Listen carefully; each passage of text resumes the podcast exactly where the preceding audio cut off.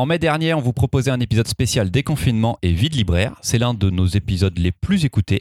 C'était l'occasion de parler de comment s'étaient passées ces semaines sans ouverture et le début de la reprise. On est aujourd'hui dimanche 20 décembre. Il y a eu un nouveau confinement suivi d'un déconfinement. Une France s'est émue de ne pas pouvoir acheter des livres et a milité pour la réouverture des librairies. Louise et moi venons de vivre le dernier samedi avant Noël. Il est temps de refaire un point sur ce que c'est d'être libraire en 2020.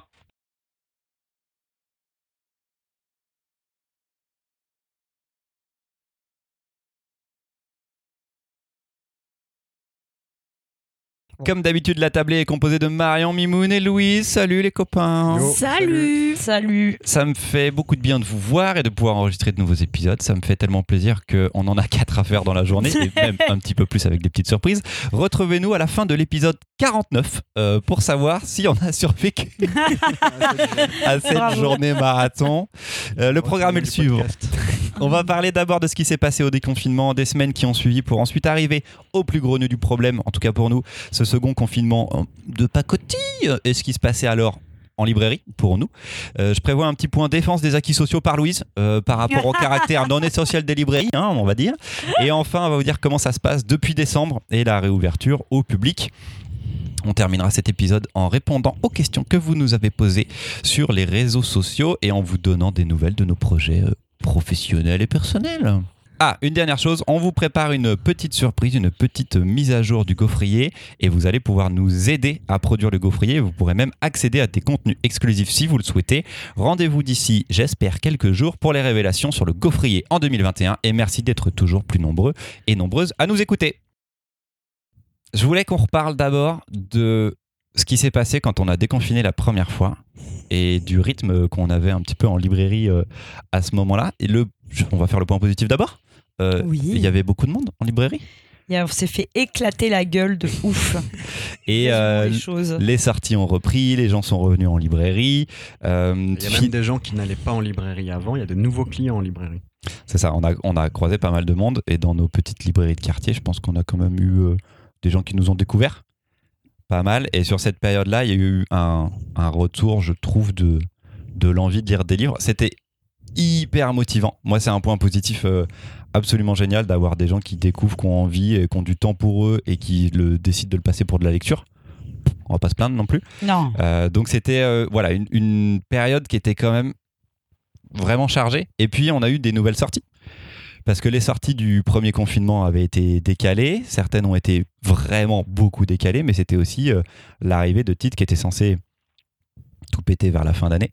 Et on a eu un été chargé et une rentrée littéraire qui a plutôt bien marché aussi. Nous, on va pouvoir vous parler principalement de la BD. Euh, on- pour le roman généraliste, ça, je pourrais pas trop en parler non plus. Louise, toi, peut-être un petit peu Mhm. plus avec ton nouveau taf. Euh, et je voulais aussi parler des mesures sanitaires.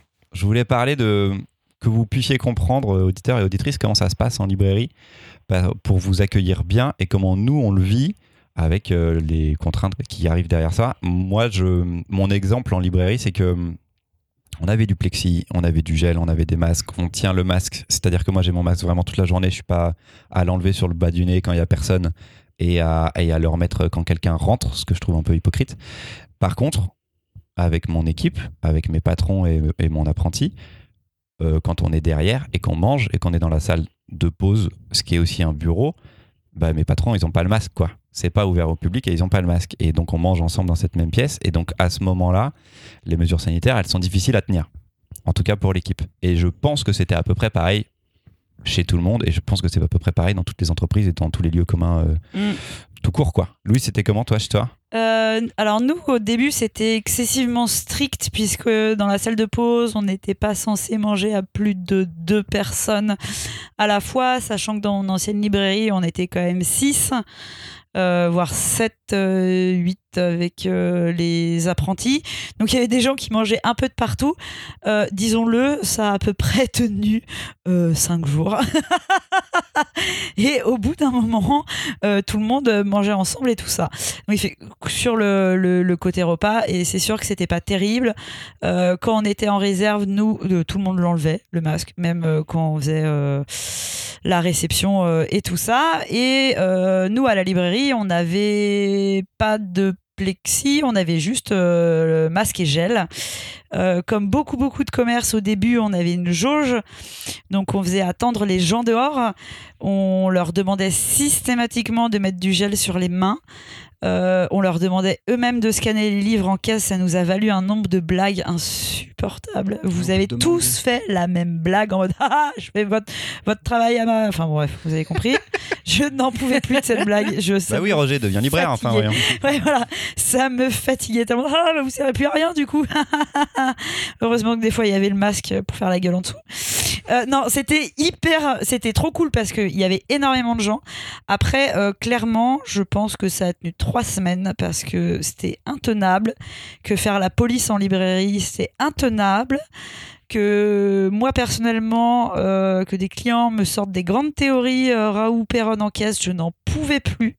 Juste envie de dire non mais mets du gel, mets ton masque. Je, je ne suis pas là pour pour écouter des trucs. Donc là-dessus, sur vraiment le côté euh, Surtout coup, sur la jauge, qui ouais, était à sur la jauge, c'était hyper compliqué.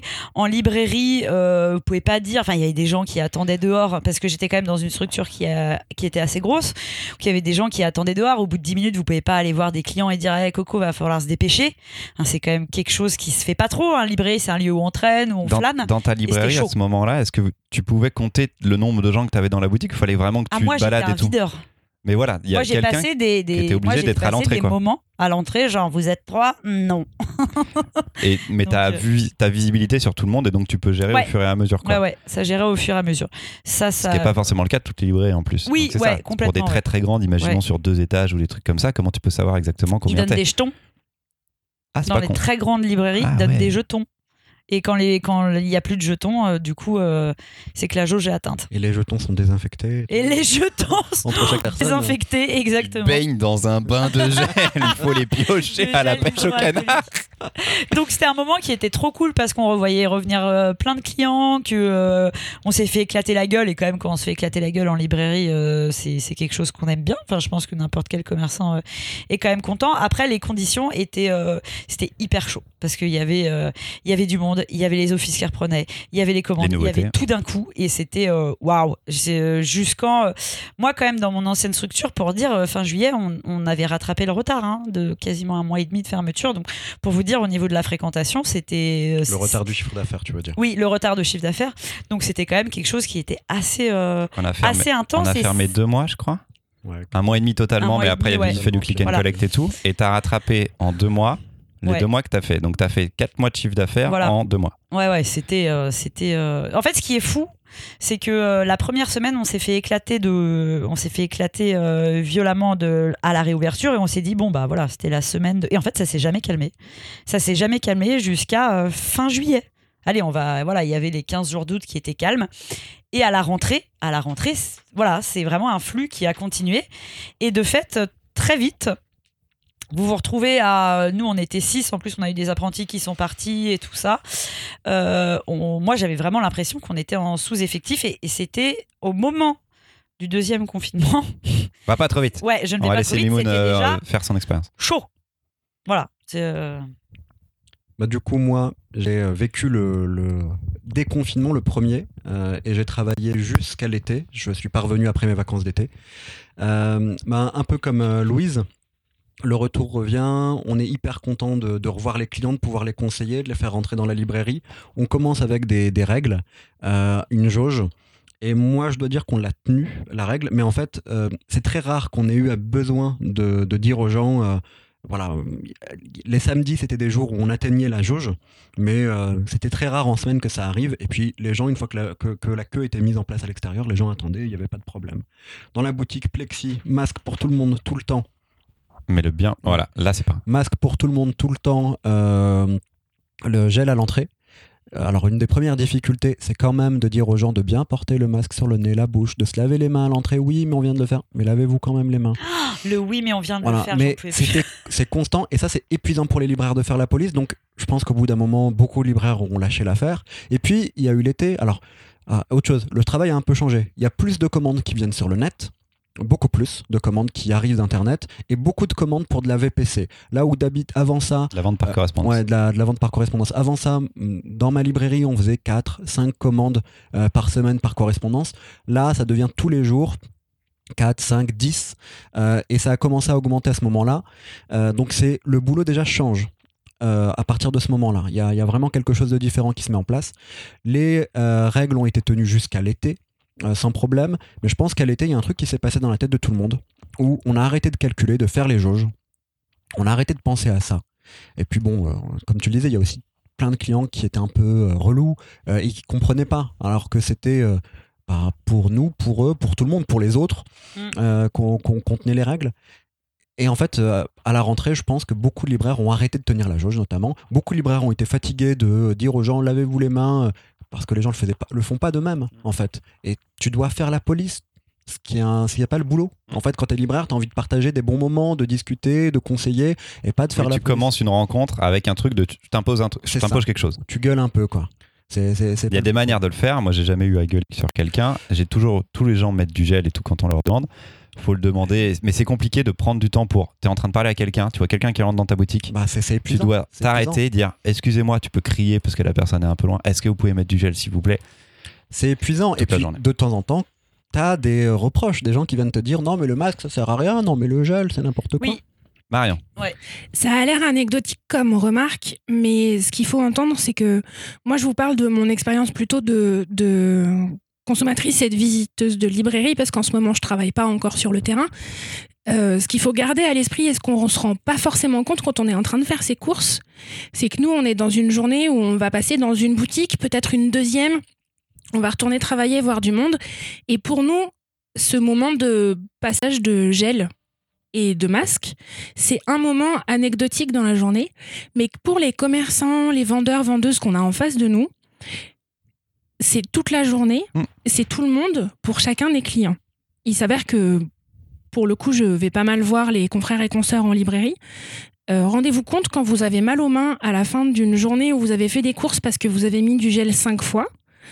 Un libraire qui fait de la caisse toute la journée, il met du gel entre chaque passage en caisse. À chaque rendu de monnaie. Euh. À chaque rendu de monnaie, il est censé avoir mis du gel. ce, qui veut dire, ce qui veut dire un potentiel, même pour une petite librairie, de 50 passages de gel dans la journée. Imaginez la tronche de leurs mains. Donc il y a aussi cette partie-là de pression quand on vient et qu'on a mal mis Mais je l'entends du côté des clients aussi, que c'est compliqué. En plus, on est en période de Noël, les gens font du shopping, ils rentrent dans 14 boutiques. C'est normal. C'est désagréable, mais c'est vrai que bah voilà, quand on fait nos courses et qu'on a notre masque, transport en commun, plus courses, peut-être plus travail, on a, mis notre, on a gardé notre masque 5, 6 heures dans la journée, mais c'est pour les gens qu'on a en face de nous qui sont en train de nous conseiller des trucs qu'on aime et c'est pour ça qu'on va les voir et ça c'est trop cool. On a en face de nous des gens qui travaillent dans tous les commerces, c'est la même chose, debout, 8 heures par jour, les mains défoncées. Mais ça va aussi de mieux en mieux. Avec un masque. Ça va aussi de mieux en mieux. Moi, je vois une amélioration. Le masque, c'est pratiquement acquis pour tout le monde, pratiquement acquis pour tout le monde au-dessus du nez, chez moi en tout cas. Il y a déjà c'est long, c'est normal, c'est hyper contraignant. Nous, on le porte 9 heures par jour. J'imagine pour quelqu'un qui, par exemple, télétravaille et ne l'a pas tout le temps, moi maintenant, c'est ma life. Le masque, je sais que je l'ai 5 jours par semaine pendant 9 heures. C'est tout le temps, tout le temps. Pour quelqu'un qui est moins habitué, pour qui c'est plus dur, en plus, moi je suis en bonne forme physique, mais on peut être plus facilement mhm. essoufflé. Je peux comprendre tout ça en plus. Et je l'accepte et je me dis, ouais, je sais que c'est pas simple. Et les gens, je pense, le voient quand je leur demande ils savent que je sais que c'est une galère et tout, c'est une galère pour tout le monde, on est tous dans la même, et il y a du mieux quand même. Et pour le gel, c'est vrai que là maintenant, les gens font pas en mode euh, non, ça me saoule, c'est en mode euh, limite, soit je l'avais pas vu ou euh, bah, j'avais oublié parce que quand ils rentrent dans une librairie, c'est un moment chouette et ils ont trop envie de voir les bouquins et c'est vrai que tu penses à autre chose quoi. Donc j'accepte tout ça sur ces trucs là sur les clients. Les clients sont majoritairement moi adorables et comprennent bien et ils le font quand même. Après on met du gel, on met les mains dans les poches, ça sert plus à rien. Ok, mais on le fait quand même. Euh, mais voilà. Mm. Et pour les mesures sanitaires, toi, Mimoun, au sein de l'équipe, t'arrivais à tenir? Ouais, ouais, on tenait. Nous, on mangeait pas ensemble. On est, on est dans une librairie où il y a moins de monde quand même. Euh, entre ceux qui mangent dans la librairie, ceux qui mangent à l'extérieur, en fait, on n'était jamais deux en bas. Mais par contre, quand on était dans la réserve euh, en bas, on portait les masques les uns avec les autres. Et vous l'avez tenu jusqu'à ce que toi tu sois parti de cette librairie-là. Et moi j'y retourne régulièrement. Hein. Ils, le, ils, le, tiennent toujours. C'est fort. Voilà, ça c'est pas pareil forcément dans toutes les librairies non plus. Ouais, je pense que ça dépend des structures. Sachant quand même que euh, nous, euh, quand même, et je, pense que maintenant on s'en souvient plus parce que ça semble excessivement loin. Mais je sais pas si c'était le cas dans ta librairie Mimoun, mais nous quand même, faut quand même se dire qu'à la réouverture là en mai, euh, les Putain, masques n'étaient pas obligatoires Oui. dans la librairie pour les clients. C'est les, les patrons qui décidaient. Oui, c'est Ouais. les patrons qui décidaient. Chez moi, le masque n'a été rendu obligatoire pour les clients que quand ça a été euh, Mmh, rendu quand le gouvernement, je sais plus quand c'est Et tombé. le masque n'était pas obligatoire dans la rue en plus aussi à ce moment-là. Non. Il l'est pratiquement Non, partout ouais. tout le temps. Enfin, moi en tout cas, je suis dans une Ouais, grande ville, toi aussi. Donc, euh, donc Et ouais. ça, c'était quand même euh, assez dingo.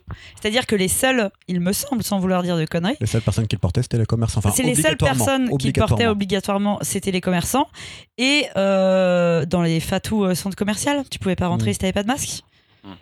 Voilà. Par contre, dans, dans beaucoup de petits commerces, après c'était chacun effectivement euh, faisait comme il voulait, mais nous le max n'était absolument pas obligatoire et c'était quand même chaud parce que clairement en librairie vous parlez à votre libraire, faut on se le dise, la distance de 2 mètres, elle y était pas sans Bah, c'est impossible. Enfin, je veux dire, c'était voilà, c'était compliqué quoi. Les, le métier en lui-même, à ce moment-là, est-ce qu'il est à peu près redevenu normal? Est-ce que moi, par exemple, j'ai refait des dédicaces, j'ai eu des trucs, Mm. on faisait les distances de sécurité, il y avait du plexiglas pour les dédicaces, mais voilà, on organisait ça, les fils à l'extérieur. On- moi, j'essayais que ce soit le maximum normal. Est-ce que Mm. c'était pareil pour vous? Est-ce qu'il y a des choses qui ont vraiment changé là au déconfinement? Donc dédicace plexi. Euh, et puis des petites règles sur les dédicaces, comme euh, ce qu'on faisait pas jusqu'ici, euh, des rendez-vous en fait.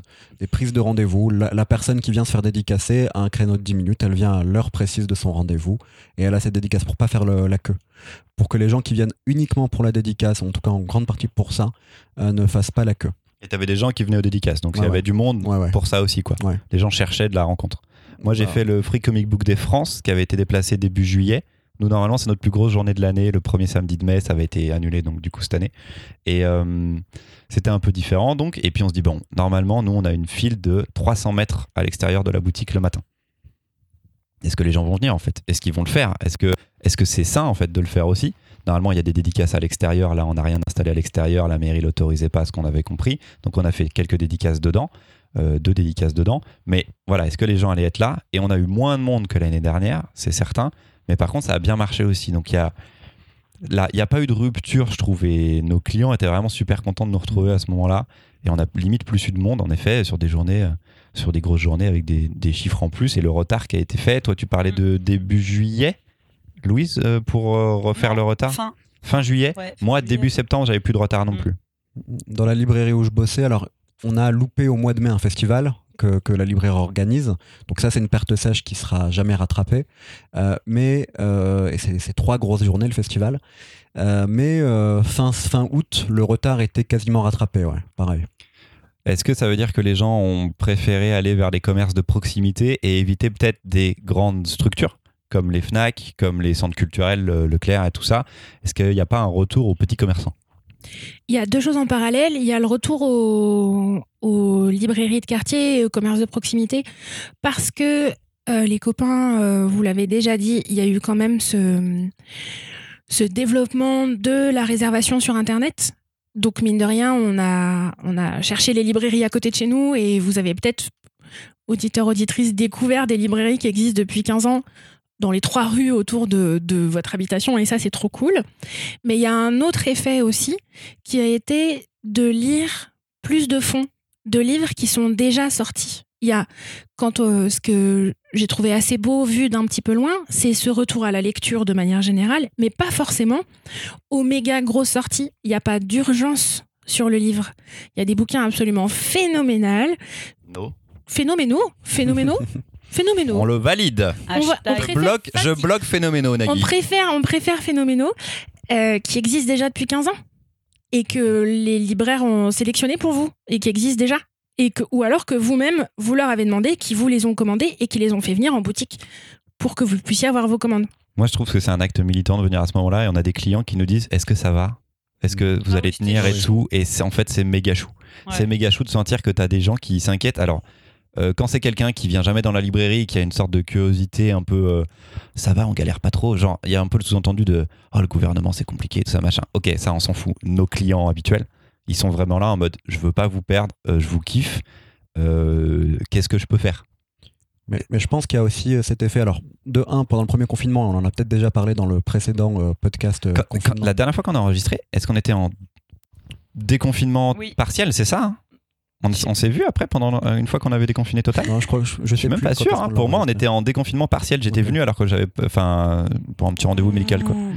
Alors que je n'avais pas le Euh, droit. Je pense qu'il y, a- il y a un truc, je sais plus si on en a parlé donc pendant ce, ce podcast, c'est que les gens ont lu les bouquins qu'ils avaient chez eux. En fait, ils étaient confinés. Ils ont découvert une chose, c'est que la culture, les livres, la musique, les films, les séries télé, euh, bah, en fait, c'est ce qui les faisait euh, entre guillemets vivre et palpiter dans ces moments-là. Et puis, il y a ce truc-là, je pense qu'il y a même certains. Donc, c'est ce qui a amené aussi de nouveaux clients dans les librairies de quartier. Mais il y a aussi le fait que même les gens qui se promènent, qui voient la librairie comme ça rapidement, mais qui y vont pas d'habitude, bah, en fait, ils se sont dit on veut, on veut pas le perdre, quoi. Et, euh, et ouais, il y a du soutien, je pense qu'il y a aussi ce- cette idée-là. Il y a l'envie plus d'en- de lire plus, de coffrer même des livres et d'avoir des livres en avance pour, euh, pour un prochain Ce confinement. qu'on a tous et que tous les lecteurs ont, mais qu'en effet, ils ont fait descendre cette pile-là pendant le compromis. C'est ça. Et il y a cette envie aussi ben, de, euh, de, de ce plaisir d'avoir ces, ces librairies de quartier, ces commerces de quartier et de les soutenir. Donc la rentrée, elle est costaud. On fait quand même septembre, ce qu'on appelle quand même la rentrée littéraire. Ça existe aussi en BD, c'est plutôt un, un bon début. Et on sait très bien que les gros enjeux BD arrivent à partir de début novembre. Mm. Les très très grosses sorties sortent sur tout le mois de novembre pour qu'il n'y ait pas de sortie en général en décembre, euh, pour que les libraires puissent s'occuper des clients qui sont deux fois plus nombreux à cette période-là pour la plupart des librairies. Donc le, but, c'est qu'en novembre, normalement, tout sort. Euh, les Blake et Mortimer, les Astérix, les Largo Winch, les Vieux Fourneaux et tout ça, normalement, tout sort en novembre. 30 octobre, reconfinement, les copains. Alors, le reconfinement, ce deuxième confinement est différent. Alors, pour tout le monde, on a un peu le droit de sortir, de ça, machin. Nous, pour les libraires, le principal changement, c'est qu'on est livré. Il n'y a plus de nouveautés. La chaîne du livre, c'est pas arrêté. Mais la chaîne du livre, c'est pas arrêté. C'est-à-dire qu'on avait des distributeurs qui nous ont dit Ok, on continue à livrer les bouquins. Si vous les vendez en click and collect, si vous les vendez, on va pouvoir vous les ramener. Donc après, vous en aurez encore en librairie. Ce qui Mm. n'était pas le cas la première fois. La première fois, on vendait des bouquins. Il fallait attendre que ce soit le déconfinement total pour, que ça va, pour pouvoir les ravoir. Et c'était forcément plus dur. Donc là, tout le monde installe du click and collect au maximum. Et le click and collect, c'est normalement, tu commandes un bouquin, tu le payes d'une manière d'internet, euh, voilà, pas sur place, normalement pas de vente sur place, et tu viens récupérer ton bouquin en drive et tu as le droit avec une attestation. Là, il faut qu'on rentre là-dedans. Est-ce que est-ce que c'était faisable? Est-ce que moi je sais que j'ai encaissé des gens sur place. Ah oui, moi aussi. On a tous encaissé des gens. Oh, au fait, vous avez pas ça en Oui. plus, etc. Machin. Euh, moi, c'était cool parce qu'en plus mes clients avaient un horaire où venir, donc il y avait un il y avait un truc et tout qui était bien là-dessus. Mais par contre, j'ai vendu énormément sur place que légalement on n'a pas le droit de faire, mais qui manquait aux gens.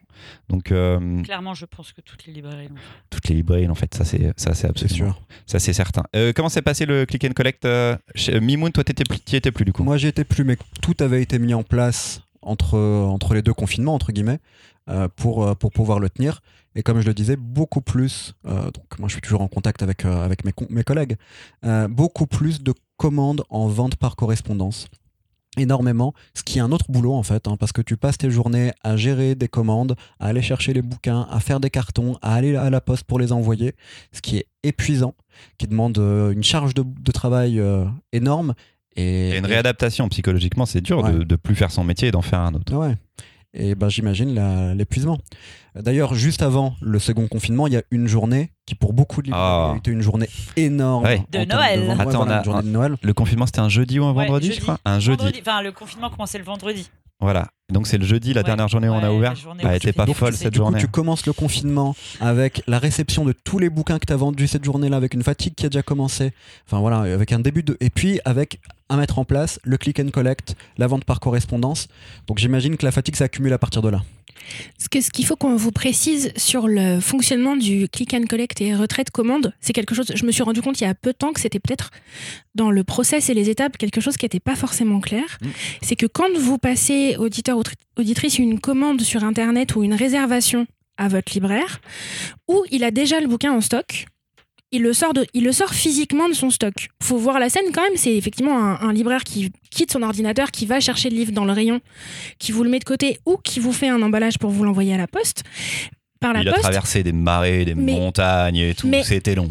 mais si le livre il l'a pas en stock, il reçoit votre demande de livre, lui-même fait une commande à son fournisseur, le fournisseur prépare la commande, lui renvoie à la librairie et une fois que le livre est arrivé à la librairie, le libraire à ce moment-là vous prépare votre commande à vous. Donc il y a eu aussi dans ce changement-là de process et de mise en place un truc où les clients ont plus l'habitude de commander sur Internet que les libraires ont l'habitude de préparer des commandes sur Internet. Donc il y a eu aussi, moi, ce que j'ai vu chez des confrères et des consoeurs, parfois une fatigue à expliquer pourquoi un livre n'est pas prêt quand on le commande et qu'on l'a pas en stock, il n'est pas prêt en trois jours il n'est pas prêt en trois jours parce qu'il faut le commander au fournisseur, que le livre arrive du fournisseur à la librairie, puis de la librairie au client. C'est la grosse différence avec les énormes vendeurs sur Internet qui, eux, ont du stock sur tout et tout le temps, qui passent pas forcément, eux, par leur fournisseur en plus. Et puis, quand Amazon commande un livre qu'il n'a pas en stock, vous vous en rendez pas compte. Vous vous dites juste, ah, ça a mis un peu plus de temps que pour arriver, mais en fait, il fait la même chose, Amazon. Mais les gens étaient très patients. Les gens comprenaient ça. Ah, moi, les miens, elles l'étaient. Moi, les miens l'étaient. Moi, ils comprennent. Je, leur dis, je l'ai pas là en stock, et ça arrive, et je leur envoie un mail et tout. Et il y a de la compréhension en mode, ok, c'est pas grave, je suis confiné de toute façon. Enfin, je suis, je suis semi-confiné. Toi, tu travailles, Christopher, tu travailles quand même dans une librairie qui est très particulière et qui fait de l'import de bande dessinée. Oui, mais mm, je, je le compte pas, je le compte que sur les titres français. Oui, mais sur la Est-ce que ça veut pas dire quand même que les clients que tu peux avoir historiquement dans ton local, ils ont l'habitude déjà de commander des ah ouais, Ils ont l'habitude de des galères, ouais. c'est vrai. Euh, c'est pas les bonnes dates de sortie, moi. C'est ça, qui est bon. C'était comment, toi, Louise? Euh, Moi, c'était marrant. Non, tu t'as fait combien de jours par semaine? Alors, tu es arrivé dans ta nouvelle librairie Ce qui était marrant, c'est que moi, quand même, je suis arrivée dans ma nouvelle librairie euh, à Montreuil la veille du confinement. Donc, mon premier jour de travail, c'est le samedi de Noël. C'est le samedi de Noël et c'était génial. on était deux, on s'est fait défoncer. c'était super. Et du coup, euh, vient le confinement. Euh, moi, je bossais du euh, lundi au je ne sais même plus si on faisait les samedis, du lundi au samedi, il me semble. J'avais un autre jour dans la semaine. Je bref, je m'en souviens plus. Je faisais. Tout ça est très loin derrière moi. J'ai l'impression que c'est il y a 10 ans. Putain, cette année ne finit plus. Euh, on faisait du 10h-17h. Et euh, c'est une période que personnellement, et je pense qu'il y a quand même beaucoup de libraires qui vous le diront, euh, que j'ai absolument détesté au plus haut point. On arrivait le matin, c'était 90 commandes à traiter, donc c'est 90 Elles arrivent mails. Tous sur la boîte mail, Non, ah bah non, sinon c'est trop marrant. Parce que le truc qui est, qui, qui est, la majeure partie des gens sont passés par la plateforme, soit Paris Librairie, soit leslibraires.fr, soit Place des Libraires. Donc il y a quand même, on va dire, 60, 80% de ces commandes qui arrivent du coup sur notre boîte mail. Derrière, faut les traiter, faut renvoyer, faut faire des copier-coller de réponses automatiques, de machin, du bidule, c'est l'enfer. Et vous avez aussi, euh, j'aimerais bien que les gens arrêtent de faire ça, euh, des commandes qui arrivent sur Instagram, sur Facebook. Ah mais non, ça c'est le métier, c'est juste pas ton métier. Toi tu le voyais pas comme ça, mais moi c'est mon En fait, du coup, euh, on était sur du multi-support, sur du téléphone, sur chez Decathlon, tu commandes, fais pas ta commande sur Instagram, qu'on soit très clair, hein, voilà. Donc en fait. Ah oui, mais on est du commerce de proximité. Oui, voilà. Oui, mais ça veut pas dire qu'il faut faire n'importe quoi. Euh, moi, je trouvais que les gens étaient chauds. Moi, vous commandez sur Instagram. En fait, j'ai trouvé ça. D'un côté, j'ai trouvé ça hyper beau toute cette solidarité en mode ouais, on va balancer des commandes de ouf. Mais faut quand même bien, faut quand même bien se rendre compte que derrière nous, en fait, on n'est pas équipé pour faire, pour avoir des volumes pareils de commandes. C'est-à-dire que c'est hyper chronophage et euh, ça nous prenait euh, le même temps de même chiffre d'affaires pour euh, arriver à la même chose. Enfin, je veux dire, c'est vraiment assez monstrueux. Ouais, ça prenait plus de temps. Ouais. Pour arriver au même chiffre d'affaires. Voilà, pour arriver au même chiffre d'affaires. C'est hyper euh, fatigant de ouf, ça n'a absolument aucun intérêt. J'ai rien contre le métier de, préparateur de commandes, mais clairement, vous vous transformez euh, en préparateur de commandes. Et heureusement pour nous, on ne faisait pas d'expédition. Ah nous, on avait décidé de ne pas faire d'expédition. Euh, les amis, nous sommes une librairie euh, à Montreuil. Euh, la Poste à Montreuil est le siège social de la Poste en France. Il y a 200 mètres de queue tous les jours. On a dit non, nous ne ferons pas d'expédition. Là-dessus, les gens étaient très compréhensifs.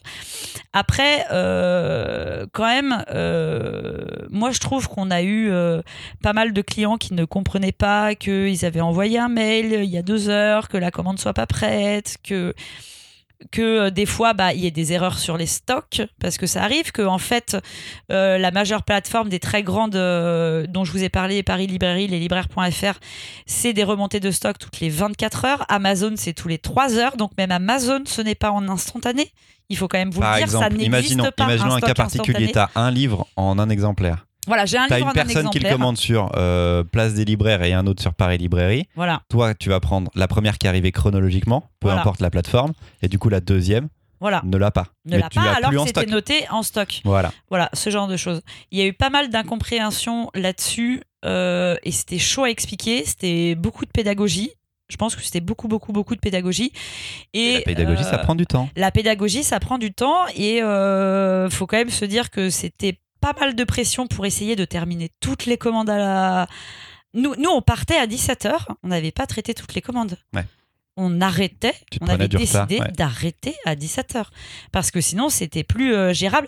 Et en fait, ce qui est, ce qui est très ambigu, c'est qu'on peut avoir l'impression euh, de se plaindre alors que c'est génial.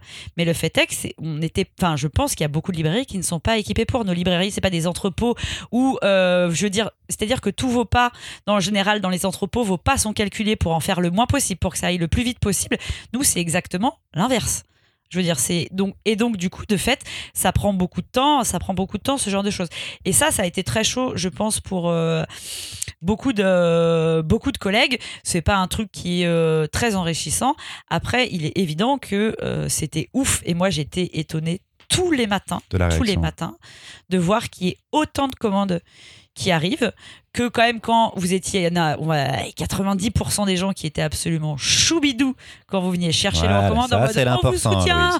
on est trop chaud et tout. Il n'empêche que on arrive quand même à une période de l'année euh, où, comme on vous l'a expliqué avant, euh, on s'est fait défoncer euh, jusqu'au milieu du mois de juillet. Ah, on va C'est reparler ça, ouais, c'est reparti de ouf après. en septembre. On repart derrière sur un rythme hyper chelou de retrait de commande où, bah, mine de rien, c'était stressant parce qu'il y avait beaucoup de choses à faire et beaucoup d'incertitudes. Et que, bah, oui, en fait, les 2% de clients pas sympas, parce qu'il y en a eu. Ouais, faut quand même Il y en a toujours un peu, peut-être. Il y en a toujours un mais- peu. C'était Mais c'est ceux que tu chaud. retiens. Ouais, et c'est ceux que tu retiens parce que je veux dire quand Mais dans la majorité, c'était top. c'est dans tu la te rends majorité compte de la réponse. En fait, Après, moi, je n'en pouvais plus tu de répéter voilà. Amazon, machin, bidule. Je ne peux pas avoir votre livre du jour au lendemain parce que je ne suis pas Amazon, parce qu'il n'y a pas un livreur professionnel. Tais-toi, Marion. Parce que Finis cette phrase. merde. Ah, Alors, euh, auditeur, auditrice, euh, disclaimer, Louise est fatiguée. De Mais, non, mais dans la on vie, sent. mais dans la vie, euh, c'est un Je suis en amour. décès. Non, mais on sent que. euh, En fait, c'est le, le, le côté. En fait, c'est frustrant. Oui. C'est frustrant parce que tu ne fais pas ton métier et c'est frustrant parce que tu as tellement. Oh, Je vous vois lever la main, laissez-moi terminer aussi. je vais vous donner la parole. Ce sera Marion d'abord et après ce sera Mimoun. Marion, Et je t'ai après coupé. moi, Ouais, toi, tu On vas va attendre un peu par sujet. contre. Ouais, attends. Le point mais syndicat arrive. Euh, prends des forces, ça va, ça va booster. sur le click and collect, ce qui est quand même à, à noter, c'est ce que c'est qu'effectivement, les librairies, elles se sont transformées en direct et en urgence. Euh, moi, je suis dans une position un petit peu particulière. Je vous en reparlerai, mais j'ai pas encore ouvert. Et du coup, les changements de pratiques d'achat qui ont eu lieu là ces derniers mois ont eu comme conséquence que dans le projet que je suis en train d'avoir, ça a changé le mobilier de ma librairie. Ah, Bien sûr. Ok. Ça a changé le mobilier de ma librairie. Je vous ferai, euh, je vous en reparlerai un petit peu plus tout à l'heure, mais de voir cette évolution-là entre le premier déconfinement, puis les librairies qui ont quand même passé l'été à se demander, à se préparer au retour du retour pour être prêts à la suite, nous-mêmes, ça nous a posé des, des vraies questions. Des vraies questions. Là, on va ouvrir avec un service de retrait de commande prêt au départ, parce que je vais ouvrir cette librairie et j'espère avoir des clients dedans dès le début, mais c'est pas sûr et que j'ai bien vu les pratiques qu'il pouvait y avoir chez d'autres et chez les confrères et consoeurs qui étaient ouverts à ce moment-là, de capacité d'absorption de cartons, de livres qu'on n'avait pas en stock avant, de commandes qui étaient prêtes. Donc moi, mon mobilier a changé, mes process de travail ont changé, les plannings de travail des gens qui travaillent dans la librairie ont changé aussi pour avoir un espèce de plan de match à dégainer si on doit revenir en click and collect à temps plein. entre, moi je suis parti donc à, la, durant l'été, à la fin de l'été, mais entre les deux confinements, pour, pour bien expliquer, toi t'expliquais que donc tu avais Place des Libraires, Paris Librairie et autres. Dans la librairie dans laquelle j'étais, il y avait un site internet, mais on pouvait pas payer sur les sites internet. Oui, nous Du aussi, coup, ils pas payants. hein. Après le Ouais. déconfinement, après le premier déconfinement, on a décidé de faire en sorte que ce soit, on puisse payer sur le site internet. On a décidé d'acheter des cartons pour les envois spécifiques, alors qu'avant ça, on se débrouillait avec le matériel qu'on avait. Euh, voilà, on a mis en place des choses pour se préparer. Mais faut, il y a certaines librairies, et pas mal peut-être, qui s'y sont préparées. Mais il faut se rendre compte que c'est de l'investissement et du temps, il faut de la place, bref. Il y a autre chose. Pendant ce, ce deuxième confinement, euh, toutes les librairies sont restées ouvertes en click and collect, en vente par correspondance. Mais en fait, on se rend compte très vite que pour les petites librairies, il y a un tel flux, le travail est tellement plus long et épuisant qu'en fait on manque de bras, mais que dans les grandes librairies, euh, il y a tellement de travailleurs sur place et il n'y a pas assez de commandes que c'est pas rentable. Donc il y a aussi un déséquilibre qui s'est créé à ce moment-là entre les très grosses librairies qui, elles, pour certaines, ont fermé complètement en fait. Parce que c'était euh, bah, une perte d'argent. Autant faire du chômage partiel pour ouais, tout Autant le monde. faire du chômage partiel. Et les petites et moyennes, où elles, euh, ben, le travail est devenu épuisant parce qu'on avait l'impression qu'il manquait un ou deux libraires. Chez Sachant moi. que Vas-y. Ouais, sachant que à, à, du coup quand euh, nous on vous disait voilà euh, moi j'avais 90 euh, Peut-être on, est, on va parler dans un micro. Ouais, commande À, à, à traiter. La grande différence avec ce confinement, et franchement, ça serait marrant parce que moi j'ai des photos de ma librairie au milieu de ce confinement. C'était le bordel. C'était un bordel parce que contrairement, donc c'est ce que disait Christopher, la chaîne du livre ne s'est pas arrêtée. Donc, euh, il y a eu des offices qui ont déboulé, Des nouveautés. des nouveautés qui ont déboulé. En plus de tout ça, des nouveautés de novembre. Certains titres n'ont pas pu être annulés. Les premières Voilà. semaines de confinement, les, les bouquins, les cartons étaient déjà chez les distributeurs. Fa- C'était compliqué de les Mm. bloquer. Donc la chaîne s'est arrêtée un peu à reculons. Comme Voilà. quand tu freines, euh, quand tu piles, mais en fait, tu continues à glisser un petit peu. Tu as forcément des trucs qui vont arriver après. Et c'était un merdier. Vraiment, moi, j'ai des photos de ma librairie et de librairies de copains, vraiment. Et au Ah, moment. ancienne aussi. Ouais, euh, je veux dire, mais c'était un merdier, mais sans nom. Moi, c'était chercher trouve ma librairie. C'est- Il y avait des cartons de partout qui étaient à moitié ouverts, à moitié réceptionnés euh, pour euh, aller choper des trucs, mais c'était. euh, C'était pas une librairie et pas un entrepôt. C'était ni une librairie Ouais, ni un c'était ni une librairie ni un entrepôt, c'était un entre-deux chelou. Euh, c'était c'était assez marrant et je peux vous dire que la veille, on a dû ranger. Ouais. Ah, j'y arrive. Attends, attends, on n'est Ah pas là encore déconfinement là du tout. Putain, t'arrives trop, tu fais Ouais. trop tôt. La mienne de co- librairie, c'est justement entre les deux. C'est-à-dire qu'on vend énormément sur Internet. Mon patron et ma patronne, ils ont mis en place un site Internet. On vend beaucoup. Il y a les cartons d'expédition qui sont déjà là.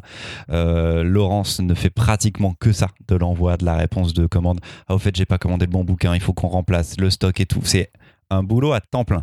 Mon patron, c'est à peu près pareil, sauf que là, en plus, il y a la pression de, bah, il faut vraiment que ça, ça roule et qu'on continue euh, ces envois-là. Et j'ai toutes mes réceptions américaines qui continuent à arriver. Moi, j'ai des réceptions chaque semaine sur la VO américaine. C'est une journée de taf entière pour deux personnes. Sauf que nous, on a donc un site internet qui fonctionne très bien, mais on décide de ne travailler que deux jours par semaine. Les mardis et les vendredis. Les autres jours, on dit, on se repose. Cette année, elle est barjo, on a besoin de repos. Donc j'ai un rythme que je considère maintenant comme un mauvais rythme, mais on ne pouvait pas le savoir, qui est un faux rythme où tu travailles une journée, tu ne t'arrêtes pas. C'est un enfer de réception et tout. J'ai tout qui arrive. J'ai des produits dérivés, des figurines, j'ai des choses qui arrivent. Je dois préparer les commandes. J'ai les gens qui commencent à arriver parce qu'ils ont pris un timing à partir de 14h. Mais moi, il faut que j'ai à peu près terminé ma journée de réception avant. J'ai pas mon apprenti à ce moment-là. Donc, je suis seul en boutique pendant que mes patrons gèrent les expéditions. C'est énorme la masse de travail. Je rentre chez moi, je termine à 19h. Je suis claqué et j'arrive pas à couper.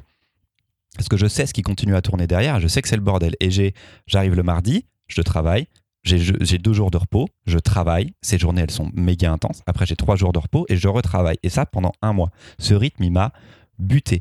Mes patrons, heureusement, tout ça a été bien organisé. On a fait 10% de moins de chiffre d'affaires en novembre. C'est-à-dire que en deux jours d'ouverture par semaine, il y avait autant de livres qui partaient de la librairie, et principalement pas de mon côté, mais surtout sur l'expédition, qui partaient de la librairie, seulement 10% de moins qu'en novembre dernier.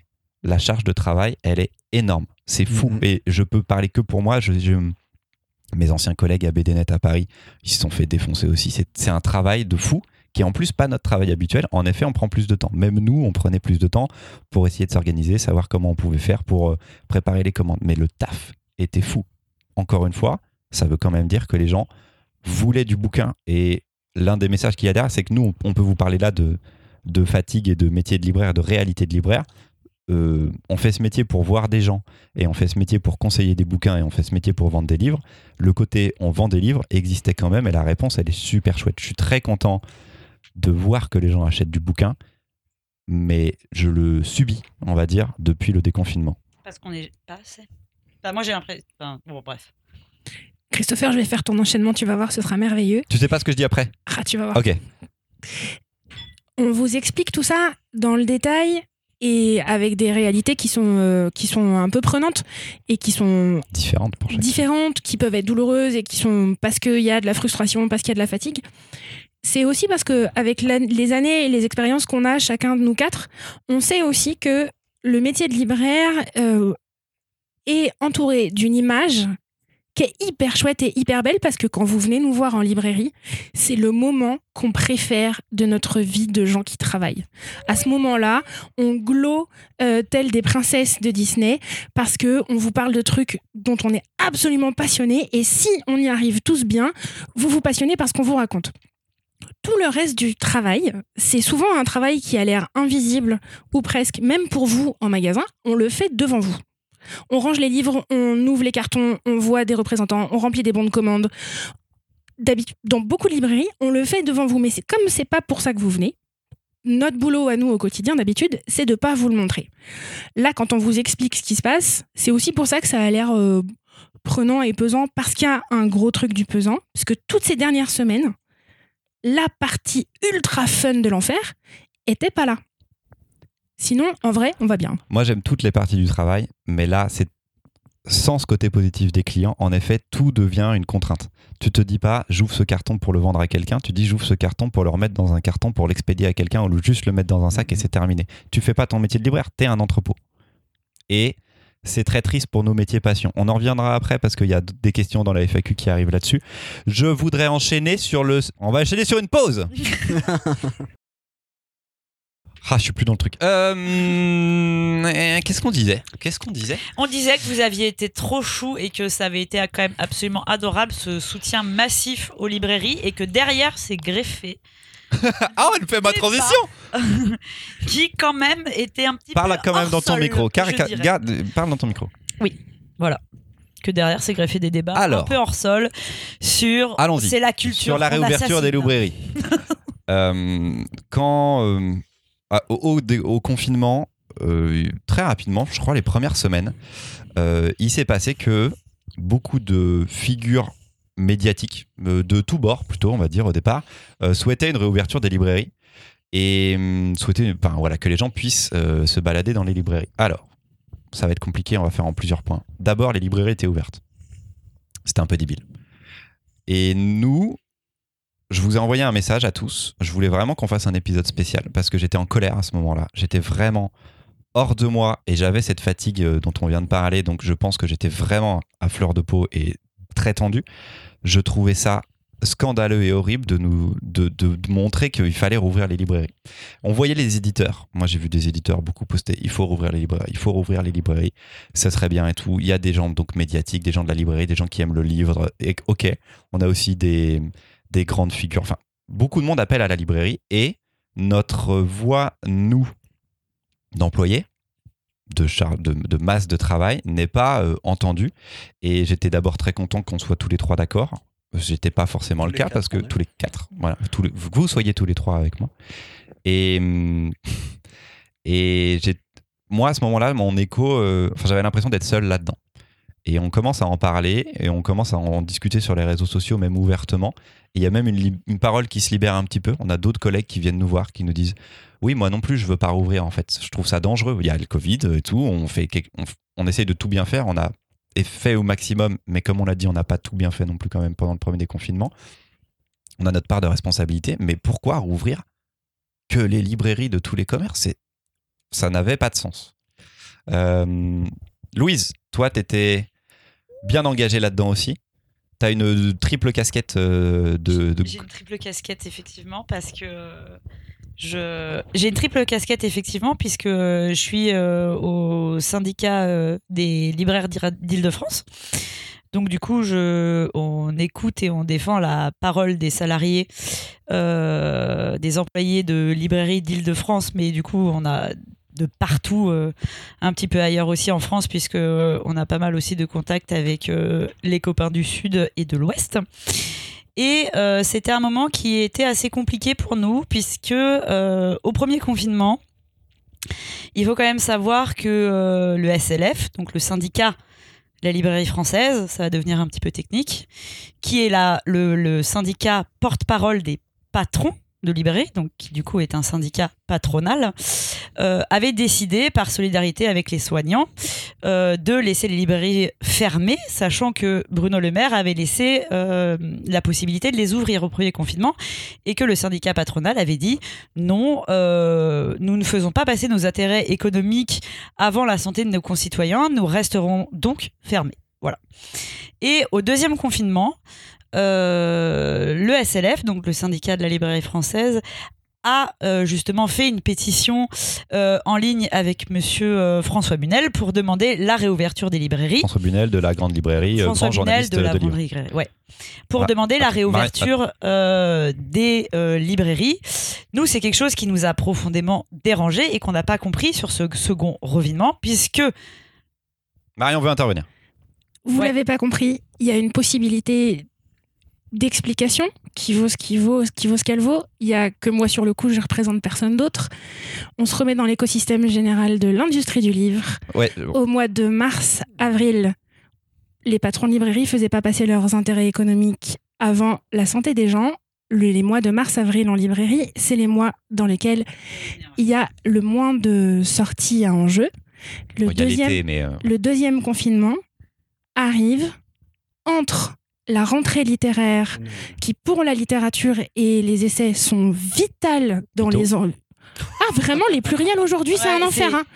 euh, ouais voilà. Je, non que ça ne t'arrête pas. gens, euh, les sont vitaux mais vraiment vitaux juste avant. Et c'est donc entre cette rentrée littéraire là et Noël. Les enjeux n'ont rien à voir avec le printemps. Exactement. C'est ce que je dis aussi par rapport aux éditeurs qui poussent. Économiquement, effectivement, on n'est plus du tout dans la même situation puisqu'il faut quand même savoir qu'une librairie au mois de novembre et décembre, elle fait 30% de son chiffre d'affaires annuel. C'est ces mois-là qui, au niveau de sa trésorerie, lui permet de tenir tout au long de l'année pour les structures euh, les plus fragiles et quand même même pour les grandes structures. Donc effectivement, si tu rates Noël, t'as raté ton année. Si tu rates Noël, c'est très compliqué. Donc effectivement, nous, en tant que syndicat des employés d'Île-de-France, on comprend bien que l'enjeu n'est pas le même. Il n'empêche que, sous couvert de culture et de défense de la culture, et c'est là où je veux en venir, moi j'adore tous mes clients et je suis trop contente que vous nous ayez soutenus, mais sous défense de la culture et quand même derrière, je suis désolée, ce sont bassement des intérêts économiques qui sont en jeu derrière. Ce n'est pas une défense de la culture. C'est une posture pour toi. Voilà, c'est une posture qui est totale. Moi, ça m'a rendu hors de moi, mais vraiment hors de moi. Quand j'ai vu déjà que, un, la parole était à des auteurs très connus, très bien, qui parlent de la librairie. J'en ai marre qu'on parle de la librairie quand ça ne va pas et qu'on demande en plus à des salariés de venir bosser dans des conditions, c'est quand même pas très bien ce qui se passe. Je rappelle quand même qu'on est dans un contexte de pandémie, de pandémie mondiale. Je ne suis pas. La culture, effectivement, est importante. Enfin, ça serait pas mal de donner la voix à la masse de travailleurs et non pas à des gens qui ne sont pas en librairie à ce moment-là et qui ne savent pas ce que c'est. Pour des, grands, pour des grands patrons et des petits patrons qui, eux, sont en librairie et sont parfois seuls sur des petites librairies et donc là veulent survivre aussi. Donc il y a le juste milieu de des entreprises sur lesquelles il y a une masse salariale aussi. Voilà, voilà, que tout nous, à fait. Que nous, on connaît en tout cas. Oui, oui, que nous, on connaît. Mimoun. Bon, d'abord de 1, c'est la première réflexion que je me suis faite quand il y a eu cette, cette vague comme ça qui est montée euh, de rouvrons les librairies. Si c'est pour la culture vraiment, dans ce cas-là, euh, mettons en place euh, dans les bibliothèques le click and collect, ce qui n'a pas été fait partout. Donc c'est là déjà, on voit qu'il y a un enjeu politique et médiatique et économique. Donc comme tu l'as dit, c'est la fin de l'année et les patrons de librairies, les éditeurs avaient peur pour leur fin d'année. ça s'est mis en place très vite. Surtout, au début, dans les premiers jours, je me suis dit, mais je suis le seul à penser bon, je, ne bosse pas en librairie à ce moment-là, mais je suis le seul à penser au bien-être et des employés de librairie, mais aussi des clients. Si on rouvre les librairies, le bordel que ça peut être. Et j'avais l'impression que j'étais le seul. Pourquoi? Parce que médiatiquement, il y a eu une masse avec un seul point de vue. Ce point de vue, c'est il faut rouvrir les librairies. Que ce soit les éditeurs, les patrons de librairie euh, ou euh, les, euh, les personnalités. Dernier petit truc, faut pas oublier une chose, le livre, c'est un objet politique. Tous les politiciens, de rang écrivent des bouquins, sont amis avec des éditeurs. Ça fait partie, en France, du process politique que de sortir un livre. Du coup, il y a un enjeu de pouvoir aussi dans le livre, et les éditeurs peuvent mettre aussi la pression. Euh, voilà. Et le dernier truc, donc, on, s'est mangé une vague de gens qui disent faut rouvrir, mais en fait, on n'a pas laissé la parole à ceux qui, notamment les employés, bah, pensaient le contraire. Et surtout, les librairies étaient ouvertes. C'est simplement que vous n'aviez pas le droit de rentrer dans les librairies. C'est-à-dire que vous commandiez un bouquin, vous aviez le droit de venir, vous aviez le droit de faire 100 km pour récupérer votre commande. Il n'y a pas de limite de distance pour récupérer un bouquin. J'aurais pu commander un bouquin à Paris, prendre un train pour aller à Paris, récupérer mon bouquin, en profiter peut-être pour croiser quelqu'un dans la rue. C'était légal, c'était logique. Les librairies n'ont pas fermé, sauf si les patrons ont décidé eux-mêmes de fermer tout ça. Moi, mon patron, et j'ai eu énormément de chance et c'est cool quand on s'en est parlé. Mais mon patron était d'accord pour ne pas réouvrir. En effet, il m'a dit, vraiment dans les yeux, je préfère qu'on coule la boîte que je vous mette en danger. Voilà. Ça, c'est rare, peut-être comme patron, mais mon patron, après, on passait une année qui était plutôt cool, donc ça va, mais mon patron a vraiment pris ça. Et j'ai des échos dans potes et tout, pour lesquels l'enjeu qui arrivait de novembre-décembre était trop important et qui faisait pas pression, mais qui en tout cas souhaitaient une réouverture aussi. Et on a des potes qui sont opposés à leur patron et qui ont dit non, on ne veut pas rouvrir. Si jamais la question se pose, merci, elle ne s'est pas posée. Je, ce débat est soit tombé dans l'oubli, soit euh, le fait que des gens justement discutent font que, fait que ça n'a pas continué. Mais des patrons ont voulu rouvrir et, et c'était mettre en danger des libraires quoi, et les clients. Et en plus, tu aurais fait des dizaines de kilomètres pour aller dans une librairie alors que tu n'as pas le droit d'aller dans d'autres commerces. Pourquoi juste la librairie? Ça n'a pas de sens. Il y a, plusieurs choses, il y a plusieurs choses euh, qui sont intéressantes à regarder sur ce qui s'est passé pour les librairies. C'est alors effectivement la parole de ces employés. Est-ce qu'il y a eu un espace de disponible pour les entendre? La deuxième question, c'est est-ce qu'on a osé revendiquer ces espaces? C'est aussi moins sûr? Mm-hmm. Parce que devant, après des années et des années où la profession est quand même sous pression depuis longtemps, la librairie, les librairies françaises, ça fait longtemps qu'on vous dit soutenez-nous, on a besoin d'exister parce que c'est un acteur culturel intéressant. Là, il y a du soutien. Là, il y a du soutien. Et donc, il y a aussi cette situation où on, en parle entre nous, en off, hors des réseaux sociaux. On l'écrit pas. Et on dit, OK, je suis inquiet, inquiète de ce qui se passe, mais j'ose pas trop le dire non plus à voix haute parce que là, ça y est, il y a du soutien de ouf et ça fait du bien. Donc ça, c'est une chose.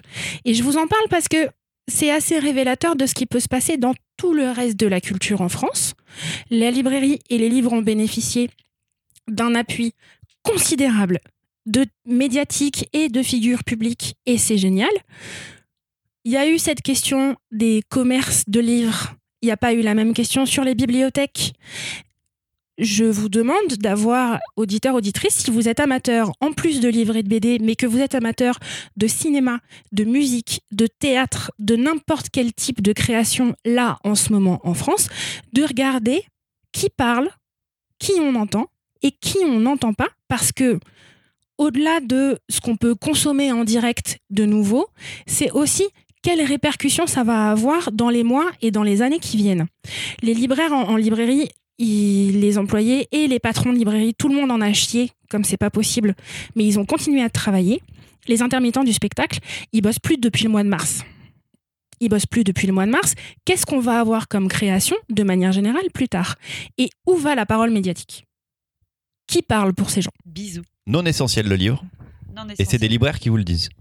Le livre est non essentiel. Ça va pas vous faire vivre, ça va pas vous nourrir. Et bon, si vous aimez déjà le livre, vous en avez plein. Mimoun en parlait. T'as des piles à lire, t'as des trucs à relire, t'as envie de prendre du temps. Mais en plus, qui a le temps de lire? Tout le monde travaille. C'était un peu ridicule en fait ce truc, tu vois. C'était pour qui? C'était pour des rentiers qui voulaient se balader dans des librairies le lundi après-midi? Qu'est-ce que c'est que ce bordel? Des librairies, problème de bourge. Il y a aussi un truc pour moi. moi, quand j'étais libraire, une bonne partie de ma clientèle, c'est des personnes âgées. J'ai pas envie de mettre en danger mes clients. Et puis, j'ai une vie, j'ai des proches, j'ai une famille. Si je les vois et que je les mets en danger là aussi. Donc il y, a aussi tout ça. Mais voilà, on se rend compte d'une chose, médiatiquement, il y a un point de vue, celui du SLF, qui est défendu. Euh, et Ce qui est normal qu'il ait plus de voix, parce, que c'est des patrons, longtemps et qu'il n'y a, pas, de syndicats d'employés depuis longtemps aussi, de vrais syndicats d'employés. Et puis il y a autre chose, on est dans des petites structures où euh, il n'y a pas de représentants euh, syndicaux, c'est très rare. Donc on doit négocier avec nos patrons directement. Donc imaginez-vous parler avec votre patron. Bien sûr que la plupart du temps, quand vous devez vous, enfin vous battre, bah, vous avez un peu peur et parfois en fait vous parlez pas, vous, vous la fermez. et la majorité des librairies qu'on représente, en tout cas nous, sont dans ces conditions-là. Bon, là, on parle des librairies qui marchent bien, euh, et, on vous dit il y a plein de librairies qui marchent bien. Je sais aussi qu'il y a des librairies où ça marche pas. Donc, on, va, euh, c'est pas pour faire la morale, mais continuer à soutenir les petites librairies autour de chez vous. Euh, voilà, parce que nous, ça marche, mais il y en a plein d'autres où ça marche moins. On va terminer cette partie-là avant d'entamer la FAQ. Je pense qu'on a conscience du refuge qu'est la bande dessinée dans une année aussi chaotique. Je vais parler BD et pas que roman, mais parce que c'est notre, notre dada à nous. Euh, vous nous avez montré à quel point vous aviez besoin de réconfort, de vous échapper, que la lecture est un plaisir, et c'est un plaisir de vous accueillir dans les librairies. Euh, moi, je suis en plein mois de décembre. Chaque conseil client, chaque discussion avec quelqu'un, c'est un, un plaisir fou. On en sort avec Louise hier, on en a fait plein et tout, c'était chouette. On a passé Moi, je une- criais une semaine. de ma caisse pour dire aux gens Il est là-bas C'est trop bien Prenez-le C'est hyper chouette Ça n'avait aucun sens. La BD, c'est. Enfin, moi, mon métier, c'est trouver le bon cadeau pour la bonne personne. C'est-à-dire que Mhm. quelqu'un qui rentre, il y a une rencontre qui se fait et qui se fait en très peu de temps. C'est. C'est un coup de foot, c'est un lien qui doit passer tout de suite. Euh, c'est du bonbon pour vous, on espère de vous donner des BD, mais c'est aussi des bonbons pour nous, les libraires. Donc ce mois de décembre, il est éreintant.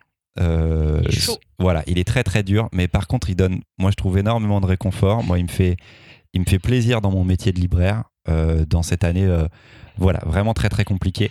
C'est un métier de passion choisi pour le bonheur qu'il peut apporter et hum, ça nous fait pas forcément plaisir d'être un dépôt-vente euh, le reste de l'année. Donc si on pouvait soit faire un gros confinement et après on n'en entend plus parler, mais voilà, juste éviter de me faire retravailler deux jours par semaine, ce serait sympa. Pardon, tu m'as dit quoi Moi je veux un reconfinement, je m'en bats les couilles. Fermer la librairie, je m'en fous, on va on veut prendre des vacances. Quoi, tu veux pas de confinement, Marion? Ah, tu veux ouvrir ta librairie, Marion, elle voudrait ouvrir sa librairie. Marion, c'est presque comme une patronne du coup, là. Ouais, voilà.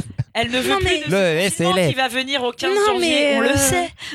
Non, mais euh, j'aimerais bien ouvrir. euh, Je vous en reparle après, mais j'aimerais bien ouvrir quand même.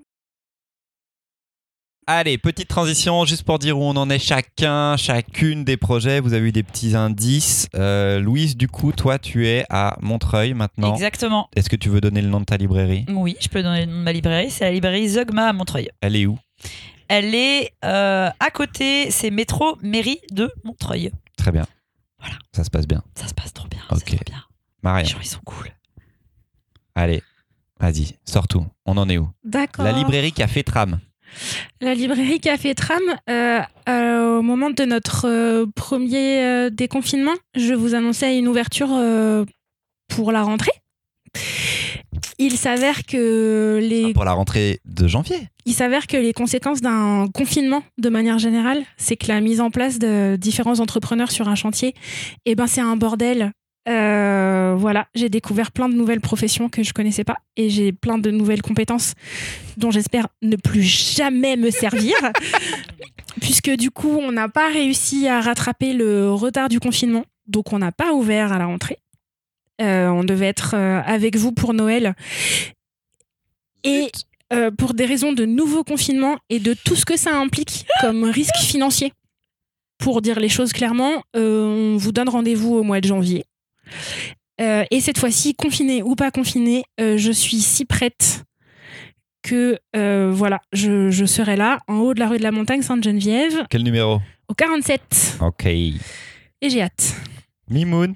Alors moi, je suis dans les cartons parce que je suis en train de déménager. Euh, là, à l'heure qu'il est euh, dans un mois précisément, je pourrais vous dire où je serai. Je serai plus à Paris, plus en, en région parisienne.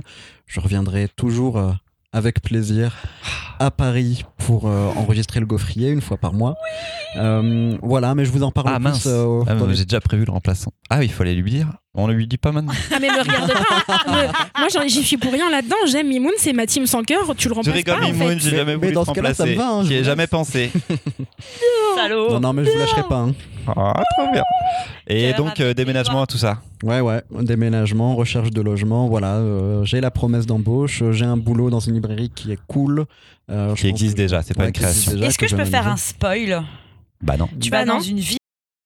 non c'est trop, c'est Bah, trop bah. Ah Non, non, non, chut, chut, chut. Trop d'infos, je vais couper ça. Retiens-toi. Tu vas couper ça. Je, crois que je vais faire un bip, je pense. Merci. Tu vas dans une ville où bip Et ben moi, je suis toujours à Comic Zone aussi, à Lyon, boutique de comics. Euh, ça change pas. Merci à tous les clients. Bisous ceux qui nous écoutent, parce que je sais que j'ai des, même des clients d'anciennement BDNet aussi qui m'écoutent et tout, donc c'est c'est vraiment chouette. Oh, c'est mignon. Ben oui, Ben, il y a quelqu'un qui nous a posé une question d'ailleurs tout à l'heure. Je pense que voilà, on va on va faire la petite FAQ.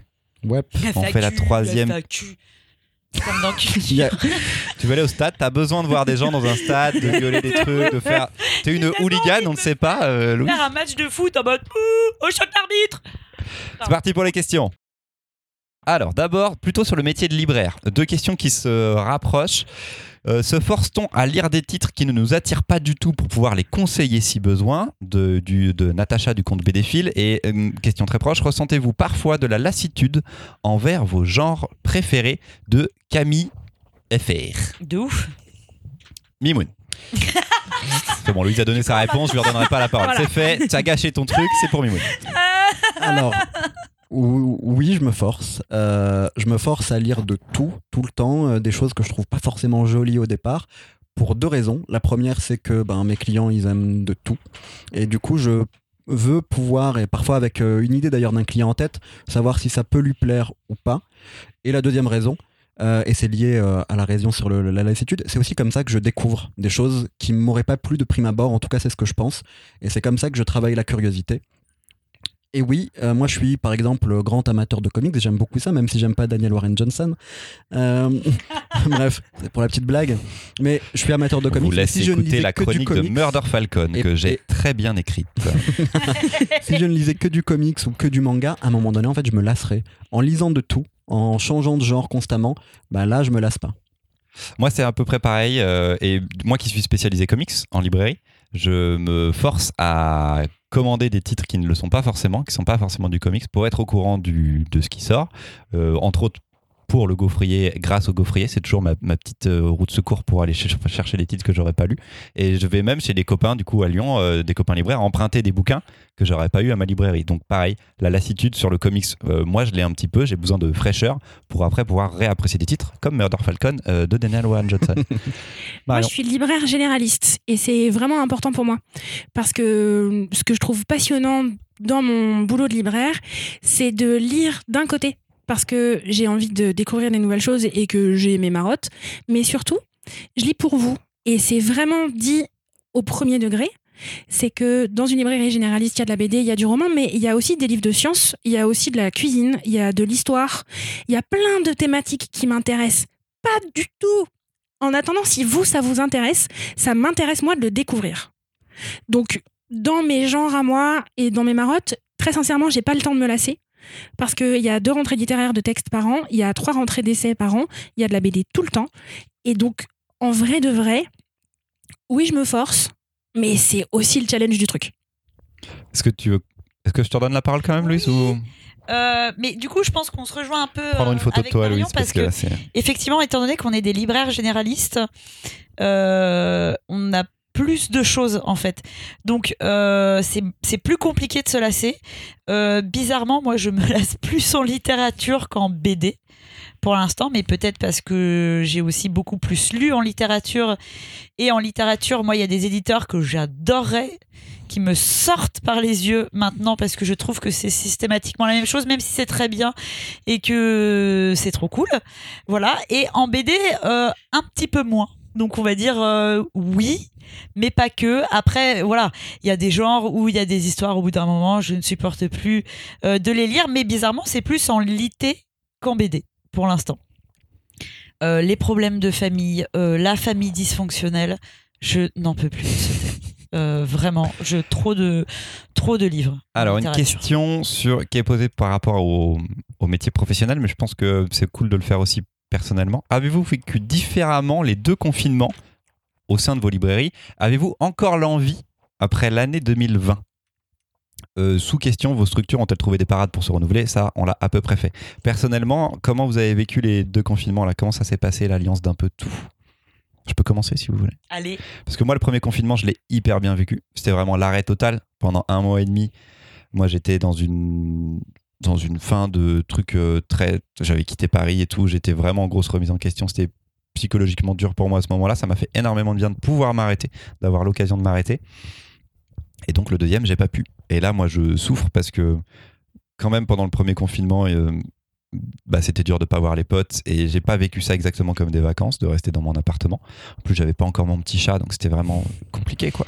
C'était Oh. dur, dur. Mais là, avec le second, euh, donc tout était plus dur. Là, euh, mes potes me manquent. Je suis Enfin, il y a eu une libération hier soir quand j'ai pris le train pour venir vous voir et voir des potes que j'ai vus hier et les potes que je verrai ce soir. Parce que vous me manquez de ouf. Tous mes potes me manquent. Ma famille me manque et j'aurais jamais cru dire ça de ma vie. Et hum, donc, je le vis pas du tout pareil. Ce second confinement, ça a été très très compliqué. J'ai très hâte que l'année se termine. J'ai très hâte que le mois de décembre, qui est très fatigant, se termine. On verra en janvier ce qui se passe. On affrontera tout. Mais euh, c'était beaucoup plus dur. Et même, voilà, comme je disais, dans ma librairie, on était trois à travailler deux jours par semaine pour faire 10% de chiffre d'affaires en moins. Ça veut dire que notre masse de travail, elle est deux fois et demi plus élevée que d'habitude. C'est compliqué. Marion. C'est fatigant. Eh bien, ça fait neuf mois que je suis en télétravail. je suis devenue libraire parce que j'aime le contact avec les gens. Donc j'ai découvert, euh, je pense que auditeurs auditrices, il y en a déjà beaucoup d'entre vous qui connaissent ça, mais moi j'ai découvert en direct et en situation de pandémie mondiale, euh, travailler derrière un bureau, devant des tableurs Excel, et tout seul. C'est l'enfer. C'est pile ce que je, je vous cache pas que j'ai découvert des ressources de patience et d'endurance que je me soupçonnais pas, et ça c'est plutôt une bonne nouvelle. Et vous ne serez pas surpris d'apprendre que de monter une boîte en 2020, c'est un petit bonheur de tous les instants à chacune seconde qui passe. Le deuxième confinement est plus dur que le premier parce que il y a ces retards-là qui viennent et que dans, le cas, dans, mon cas, bah, moi, je suis en train de porter un projet d'ouverture qui, pour le moment, n'ouvre pas. Qui va ouvrir, mais qui n'a pas encore ouvert. Donc, ça demande une certaine résistance qui est compliquée. Pour le reste, je pense qu'on est très nombreux à connaître ça. Euh, l'isolement social, c'est long. Euh, le manque de gens, c'est long aussi. Et c'est un peu dur de finir l'année. Néanmoins, pour avoir euh, discuté avec pas mal de monde, puisque ça y est, tout le monde sait ce que c'est que Skype, euh, Zoom, euh, Messenger vidéo, où est-ce qu'on se retrouve, est-ce que tu as l'application Microsoft de machin? Non, je l'ai pas. Ah, ton micro, il est pas branché. Euh, ça y est, on a tous pris le pli, donc on peut quand même se parler les uns les autres. je nous trouve collectivement et individuellement d'une résistance assez badass, quoi. L'année 2020, c'était dur. Et en vrai, vous nous, écoutez, vous nous écoutez toujours raconter des blagues et nous, on a toujours envie d'en faire. Ça, c'est un peu cool. Louise? C'est pas ce que t'as dit, Marie. Putain, ouais, l'année 2020, c'était chaud. Euh, pas du tout, du coup, vécu le premier confinement comme le second, puisque au premier, nous, bah, comme Christopher. On enregistre un podcast, on parle dans les micros. on était à l'arrêt total pendant euh, un mois et demi. Après, on avait repris un petit peu tandis que là, j'ai bossé de ouf. Et euh, non, en plus, voilà, je sais pas, on arrive vers la fin de l'année, c'est chaud, quoi. Moi, j'ai envie de voir des gens, j'ai envie d'être ivre, j'ai envie de, serrer des gens dans mes bras, je t'en peux plus. Ah, j'étais ivre hier pour la première fois depuis euh, six mois. j'ai envie que ce Covid s'arrête, j'en ai marre, putain. Je suis très fatiguée, j'en ai marre. Mimoun. Bah moi j'ai vécu du coup mon chômage en confinement, en grande partie, hein, là sur le, sur le, second. La en fait, loose. Le, premier confinement, euh, c'était un moment de plaisir d'une certaine manière. Tout le monde s'était arrêté à peu près, hein. tout le monde ne s'était pas arrêté, mais à peu près tout le monde s'était arrêté. J'étais avec ma compagne à la maison, on avait notre rythme, on était à deux. Là le second confinement, elle va au boulot, moi je reste à la maison. Euh, je peux pas sortir, je peux pas voir du monde, je peux pas trop bouger trop loin, même pour me promener. Je l'ai plus mal vécu. Et puis cette période de, de chômage qui aurait dû être une période de repos, bah, je pense que ouais, mentalement, on a tous, euh, euh, même les, ceux qui n'ont jamais vécu d'angoisse, de stress jusqu'ici dans leur vie, l'ont peut-être découvert cette année. Mais comme tu le disais Marion, et ça faut que ça soit un peu le mot de la fin sur cette question-là, on est des warriors, on a survécu. Et euh, on va continuer à rire, à se voir, et ça sera encore mieux quand on pourra vraiment se voir. Forcément, nos proches nous manquent, nos familles, nos amis, les gens qui vivent un peu loin, qu'on a l'habitude d'aller voir en train ou autre. Mais ça sera encore mieux quand tout sera, sera passé. Est-ce que les périodes de confinement vous ont permis de plus lire et de faire des découvertes euh, Nous demande Gaël Angeli. Faux. Plus, lire, plus lire, oui. Moi, j'ai eu du temps pour lire le premier, le deuxième beaucoup moins. Faire des découvertes, très sincèrement, puisque euh, je n'ai pas été dans des librairies pour le premier confinement puisque c'était fermé. Eh bien, du coup, non. Mais j'ai redécouvert des choses que je possédais déjà. Entre-temps, j'ai déménagé et les gens qui m'ont aidé à déménager savent que j'ai beaucoup de possessions terrestres de type livre et que c'est lourd. Donc, j'avais de la matière. Et donc non, découvrir non, mais c'était peut-être pas le moment pour ça et c'est ok. Moi, euh, mon premier confinement, euh, j'ai découvert Assassin's Creed, j'ai passé 182 heures. T'as découvert des trucs, mais c'était pas des livres. Et voilà. Mais du coup, c'était trop bien. Bah, j'étais une fougère, je me cachais comme ça, j'étais en mode Ah Et après, je tuais des gens, c'était trop cool. J'ai Alors- adoré. Alors moi, premier confinement, j'ai commencé avec une pile à lire de- d'une quarantaine de livres que j'ai très vite fini. Puis après, je me suis replongé dans des, euh, des livres que j'aime, euh, des séries, euh, pendant pas mal de temps. C'était un vrai plaisir de relire Sandman, de relire Dr. Slump, de relire Gun. Enfin voilà, pas mal de, de, Comment de tu te la pètes, Mimoun? Mais non, mais c'est un- c'est- c'était le plaisir Ça de va, il a pas Par sorti contre- du Sartre, heureusement, je l'aurais Le giflé. second confinement, c'était diffi- c'était plus difficile. D'abord, T'as dit du Sartre, Marion? Donc, donc deuxième confinement, plus difficile parce que euh, je commence avec une pile de lecture qui est beaucoup plus basse, avec euh, 10 bouquins euh, euh, à lire que je n'avais pas lus. Et je pense aussi que j'avais peut-être moins l'envie là, sur le, sur le second confinement. J'ai vraiment, vraiment beaucoup moins lu que d'habitude, beaucoup moins lu qu'au premier confinement. Et là, le, le déconfinement, la réouverture en tout cas des commerces, m'a donné envie de lire plus. Donc je, je retourne en librairie, je prends plus de bouquins. voilà. Moi, j'ai rien lu, je crois. Pendant le premier ou le second Dans le deuxième, tu veux dire Ah, pendant le Euh, deuxième, pratiquement pendant les deux en fait. Ah ouais pendant le premier, j'ai essayé de lire un peu de romans et ça a un peu marché, mais je voulais pas trop lire de BD. Bon, il y avait plus de sorties, j'étais à jour sur les lectures et tout, on n'avait pas de gaufrier à faire, c'était facile. Et euh, là, sur le second, bah, vu que j'arrivais pas à me reposer, que j'étais méga tendu et tout, pff, rien fait, rien possible et tout, retour aux écrans beaucoup pas beaucoup trop, mais trop par rapport à ce que j'espérais de l'année 2020. Et euh, très très peu de lecture. Assassin's Creed. Ben, je t'ai dit pas d'écran. Qu'est-ce que je peux pas me mettre devant un jeu vidéo euh, J'ai fait Final Fantasy VII pendant le premier. J'ai joué 3 heures, j'avais mal à la tête. J'étais en mode waouh, t'as Ah oui, bo- puis. Ok, boomer, tu sais. Oh là là, c'est triste. Mais oui, j'ai mal à la tête quand je joue aux jeux vidéo maintenant. C'est très très dur. Est-ce qu'il faut des gros muscles pour porter les cartons Nous demande Ultimate Puppy 3000, que nous connaissons bien. Il faut un ostéo. Alors non, il faut pas des gros muscles, euh, mais au début t'en chies, et après ça fait des gros muscles.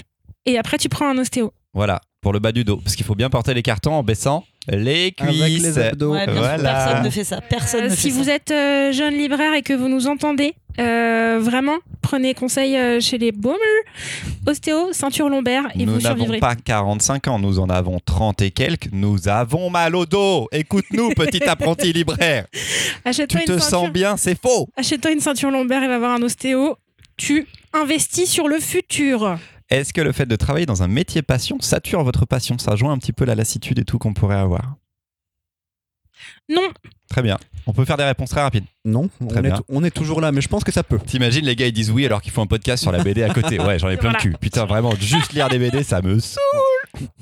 Moi, je dirais ça dépend parce que je pense que des fois, on, on est, on, du coup, ça exacerbe certains problèmes. Je sais pas comment dire. Donne un exemple. Donne un exemple. En fait, étant donné que t'es hyper méga impliqué, le moindre petit truc qui va pas, ça prend des proportions euh, incroyables parce que, parce que putain, tu kiffes ton métier et, et quand, quand t'es vénère, du coup, ça prend des proportions incroyables. On est Voilà. trop attaché à nos métiers. Ouais, Et vous arrivez à couper? Non Ok. Voilà, ça c'est dur aussi. J'ai app- j'ai appris à le faire tout doucement. Ah ouais appris à le faire, ouais. Bon, tu rigoles, euh, t'as les derniers mois et tout, mec, t'étais sur et tout, c'était chaud. Mais quand même, j'ai- je coupais plus qu'avant. Non, mais vraiment, je D'accord. coupais plus qu'avant. Oui, c'est vrai qu'au début, moi aussi, j'étais boulimique et tout, et vraiment, là, c'est beau. Mais c'est dur à faire.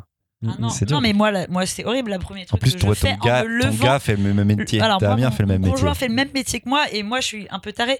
La première chose que je fais en me levant le matin, c'est d'aller sur Datalib. C'est c'est véridique. Non, mais c'est la Alors, première alors chose il que faut je qu'on explique. Il faut qu'on explique. La première chose donc que fait Louise le matin, c'est allumer son ordinateur pour regarder ce que je- quel chiffre t'as fait. Je on suis- fait les autres librairies. Je suis déjà venu Voilà, sur des jours de repos de Louise chez elle. Je la voyais travailler sur des vitrines. Ouais, c'est Non vrai. mais attends, tu fais ça le matin devant le café, tu regardes les chiffres, mais tu te vénères obligatoirement en fait. C'est comme, c'est comme écouter euh, Pascal Pro, tu vois. Il y a rien de bien qui va sortir de ce truc-là.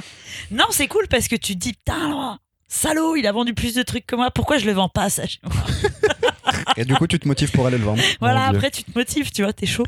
Avez-vous des anecdotes de dédicaces en librairie de pause BD qui nous pose la question? Moi j'en ai quelques-unes si vous voulez réfléchir un petit peu en attendant.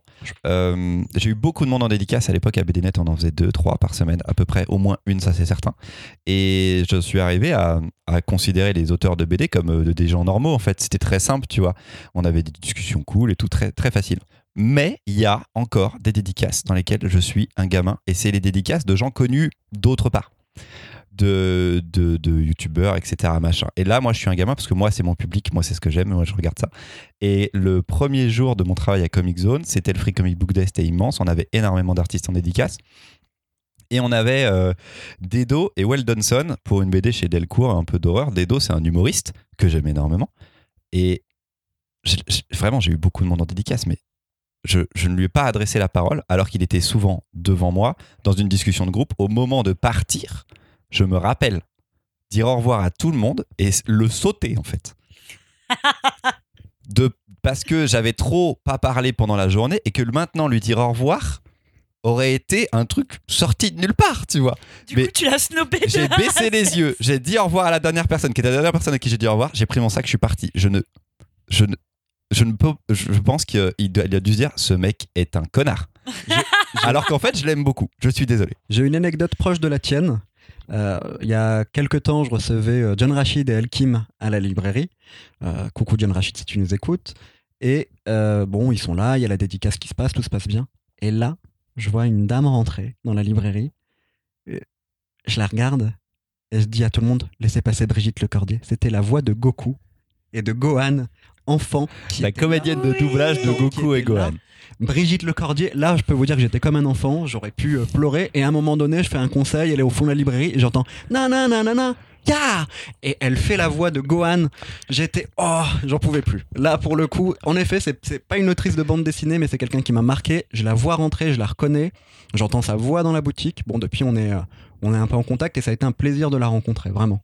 Oui, voilà, t'as- mais t'as discuté avec elle Oui, bien après et sûr, tout machin, bien tu sûr. vois. Ce qui n'est pas le cas de. de tout le monde. Bon, je, peux, je peux raconter aussi une anecdote. De cet Alors- auteur que tu as snobé. C'est c'est une anecdote de client de dédicace pour le coup. On- je pense qu'on en a plein là pour le coup à raconter. Euh, moi j'avais un- un- dans la librairie dans le cinquième dans laquelle je travaillais un client de dédicace qui venait régulièrement, un monsieur assez âgé, et qui venait pour les dédicaces, notamment quand ça parlait de livres d'histoire, qui venait, qui euh, sortait ses, euh, ses feuilles à dédicacer, il faisait une signature sur le livre et une feuille à dédicacer. Et il expliquait, il racontait toujours les mêmes anecdotes. Il avait une collection de vieilles affiches historiques. Il a une collection de dédicaces. Il en a deux en fait, parce qu'il a des classeurs. Un classeur avec des feuilles deux trous. Un classeur avec des feuilles trois trous. Et la première dédicace de la collection de trous, c'est Hergé en 1948. Et en fait, il y a deux réactions. Soit l'auteur, bah en fait, ça l'intéresse pas parce que le monsieur est en train de monologuer. Soit, et c'est arrivé plein de fois aussi, au contraire, ça passionnait le- le- l'auteur. Et l'auteur prenait la carte du monsieur pour aller à la fois voir ses dédicaces, mais aussi voir sa collection d'affiches. Non, c'est parce qu'ils avaient eu peur. Non, non, vraiment, moi j'ai des auteurs qui sont revenus et qui m'ont dit on Attends, t'es euh, auteur de BD. Il y a un gars qui te dit sur une feuille de trou, j'ai une dédicace de RG. Ouais. Moi, je pars. Tu prends ton après, tu prends ton après. Non, non, mais t'y vas, tu vois, tu fais. Ça ok, dépend. je suis un peu curieux. Il va se passer un truc un peu creepy, mais j'y vais, quoi. Tu vois. Je peux raconter que. Vas-y. Euh, anecdote euh, dédicace de clients aussi, parce que c'était euh, vraiment très touchant. Dans un taf précédent, je m'occupais exclusivement de rayons de sciences humaines et donc d'histoire. Rentrée littéraire, un roman arrive, mais qui s'avère être un roman historique. Donc, je me porte volontaire pour recevoir l'auteur, animer une rencontre avec un moment de dédicace. Et il s'avère qu'une des clientes que j'avais euh, dans la librairie était une jeune fille qui était en train de finir son collège, qui était en train de sortir de la littérature jeunesse pour découvrir autre chose, et on avait des discussions passionnantes. Euh, M'entend parler du livre le jour de la dédicace, revient avec sa copine en sortant du collège le soir. Donc elle a 13-14 ans. hein. Quand elle arrive, très impressionnée, me demande euh, si elle peut utiliser le téléphone de la librairie pour prévenir ses parents qu'elle est à la librairie. Et nous avons donc ces deux jeunes filles avec leur sac à dos de collège, assises au premier rang, en train de regarder leur première rencontre en librairie. Alors, l'auteur en a gardé un souvenir incroyable parce qu'il avait devant lui euh, des jeunes lecteurs, lectrices qui le regardaient, mais comme s'il était Dieu sur Terre. Et elles sont allées se faire dédicacer leur premier livre à elles par un auteur qui, c'était pour lui la première fois qu'il dédicaçait une première dédicace. C'était que très des mignon. premières fois. T'en as, Louise? Oui, j'en ai plein, mais euh, du coup, euh, moi, On dans garde mon- les autres pour d'autres FAQ. Ouais, je, et je garde des autres. Euh, J'en ai une qui était assez fantastique parce que du coup, comme Marion, nous, on- en tant que généraliste, c'est très compliqué quand même d'avoir des auteurs euh, de BD dans ta librairie. Donc, on fait majoritairement, et moi, je m'occupais majoritairement de recevoir des, euh, des auteurs euh, de, de romans et du coup de faire euh, des débats, machin et tout ça avec le public. Et en général, c'était très souvent des gens qui avaient lu le livre. Et je me souviens un jour d'avoir dû gérer un de mes clients qui était quand même venu. euh, voir euh, l'auteur qui du coup euh, qui était là, il avait lu le livre, il avait détesté le bouquin. Première question dans l'assistance, le mec se lève et Alors moi j'ai détesté, j'ai trouvé ça tellement cru, c'était horrible. C'était tellement fantastique et toi t'es là, tu fais voilà voilà. Alors très bien super. Que fait l'auteur?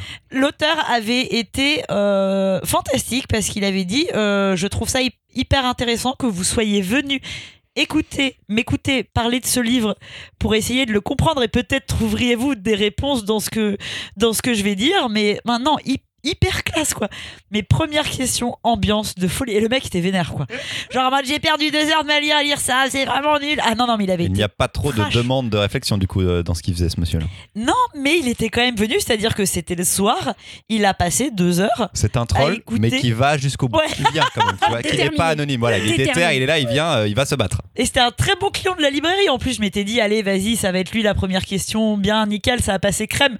Bam C'est génial. Qu'est-ce qui vous agace dans le métier de libraire demande Supermams, ah bah, alias euh, Louis Hermès, qu'on embrasse. Moi, il y a un truc que je déteste, c'est les rapprochements de factures à voir. C'est vrai La partie comptabilité, je déteste ça, ça me saoule, je dois me mettre dans un bureau, je dois m'enfermer. Ah, je déteste ça. J'adore euh, conseiller, j'adore. euh, mais voilà, toute la partie comptabilité et en, tant que libraire, en plus quand tu prends des responsabilités au fur et à mesure dans une librairie, euh, tu le fais. Je déteste ça, vraiment. c'est- Et en plus, après, tu dois gérer des litiges, tu dois suivre, tu dois. Ah, j'en peux plus. Mais attends, ils ont oublié de me facturer de cartons. euh, Enfin, ils ont oublié de me donner les C'est avoirs c'est pour de des cartons. tanches quand même. Ouais, je non, mais ne je- comprends pas quand même. quoi. Mais pourquoi ce fournisseur-là, ça fait six mois que je lui ai renvoyé des cartons, pourquoi il me, il me, il me donne pas d'avoir? Enfin, c'est- c'est toujours ça, voilà. La manutention? Donc porter les cartons, ouvrir et tout ça. Ouais. ouais. Sortir les BD des cartons, non? Ça, t'a- ça te saoule ça?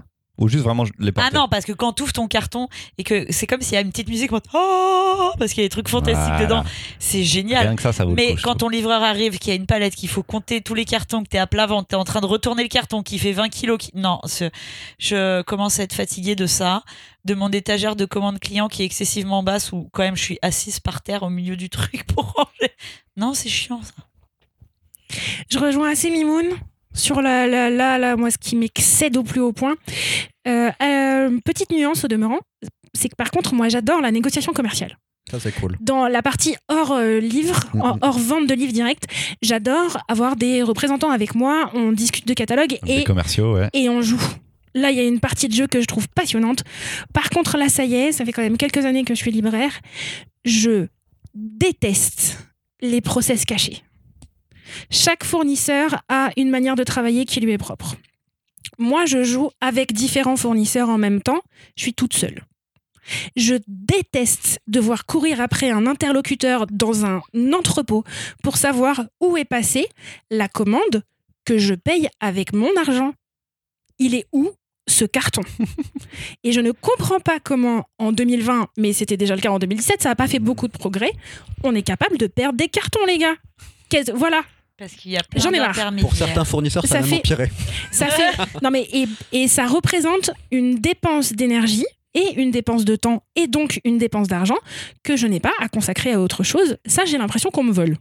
Pas ok. En plus, là, moi, je parlais de rapprochement de factures et autres. Si, et, et c'est- c'est c'est un temps. Là, vous êtes vraiment Sur dans le cœur du cœur du métier que vous Non, voyez pas de libraire. Quand, quand tu le fais, Ouais. que tu te rends compte que en fait tu perdrais mais vraiment de l'argent. Mais c'est pas qu'un peu.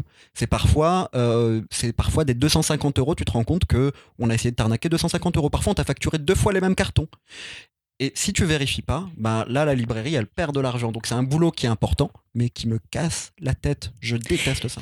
Moi, je, comprends, je, comprends, je comprends ce que veut dire Christopher dans là pas- on est en train de, par- Oui. de parler de la partie euh, hardcore du métier. Donc je me dis si je vous donne un exemple vous verrez peut-être plus que ça Non, peut mais je pense qu'après, les gens peuvent, peuvent avoir compris. je pense. Euh, imaginez ce que c'est que d'avoir organisé une rencontre. On parlait justement de dédicace, de faire venir un auteur, d'avoir préparé la soirée, d'avoir mobilisé les gens.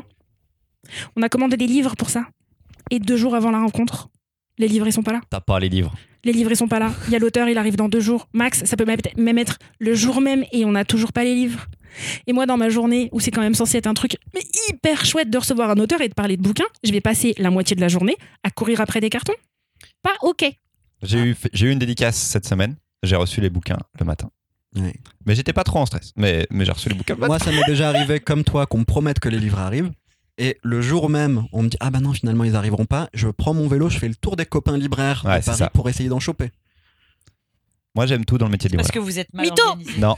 Alors, moi, les Oh. factures et tout, j'adore ça. Je le faisais à BDNet et Moi aussi, j'aime j'adorais bien ça. les factures. La gestion de Et là, je ne le fais plus du tout. Ah, ça te manque Ouais, ça me manque de ouf. Et de, la de gestion de rapprochement stock facture.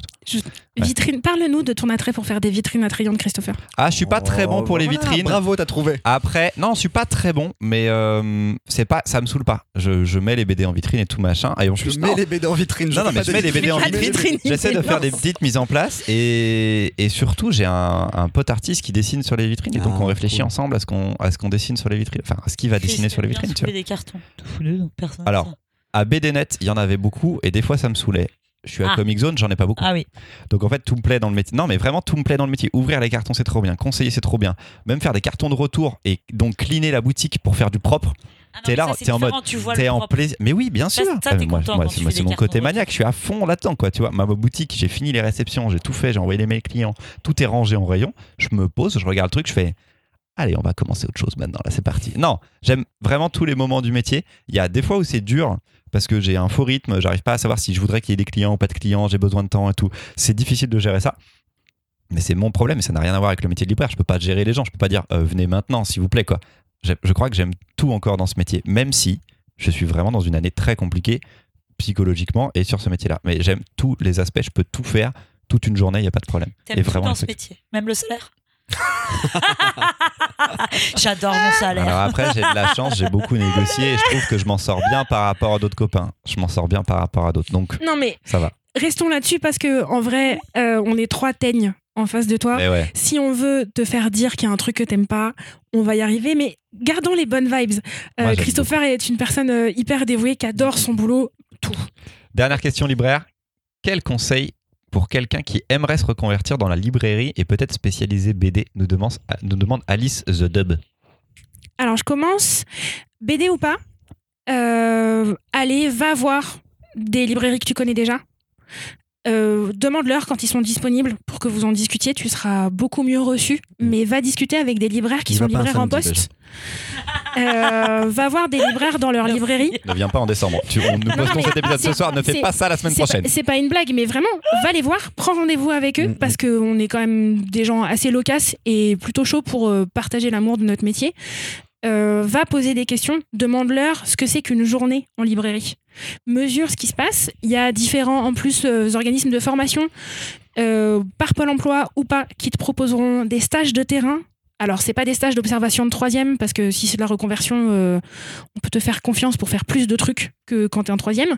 Mais viens tester le terrain, parce que c'est un métier qu'on adore, mais c'est un métier qui demande beaucoup d'investissement, de temps, d'énergie et physique, et qu'il faut vraiment pas l'oublier avant de partir. Sinon, tu prends le risque d'aller dans des grandes déconvenues. Moi, ça, je l'ai découvert après et c'était une bonne surprise. Donc, je ne sais pas si c'est. Voilà, moi, je, je. À voir après comment tu fais des stages. Juste fais des stages, en effet. Euh, la première chose pour moi, le plus important, c'est qu'il faut aimer les gens. Tous les gens, peu importe les gens. Mm, mm, Il faut important. aimer les gens. Si tu, Marion disait, euh, va chez des libraires que tu connais, il faut déjà que tu connaisses des libraires. Si tu vas pas en librairie, ça sert à rien. Même si tu te dis, le faux plan, c'est de se dire, j'aime les livres, je veux être libraire. C'est faux.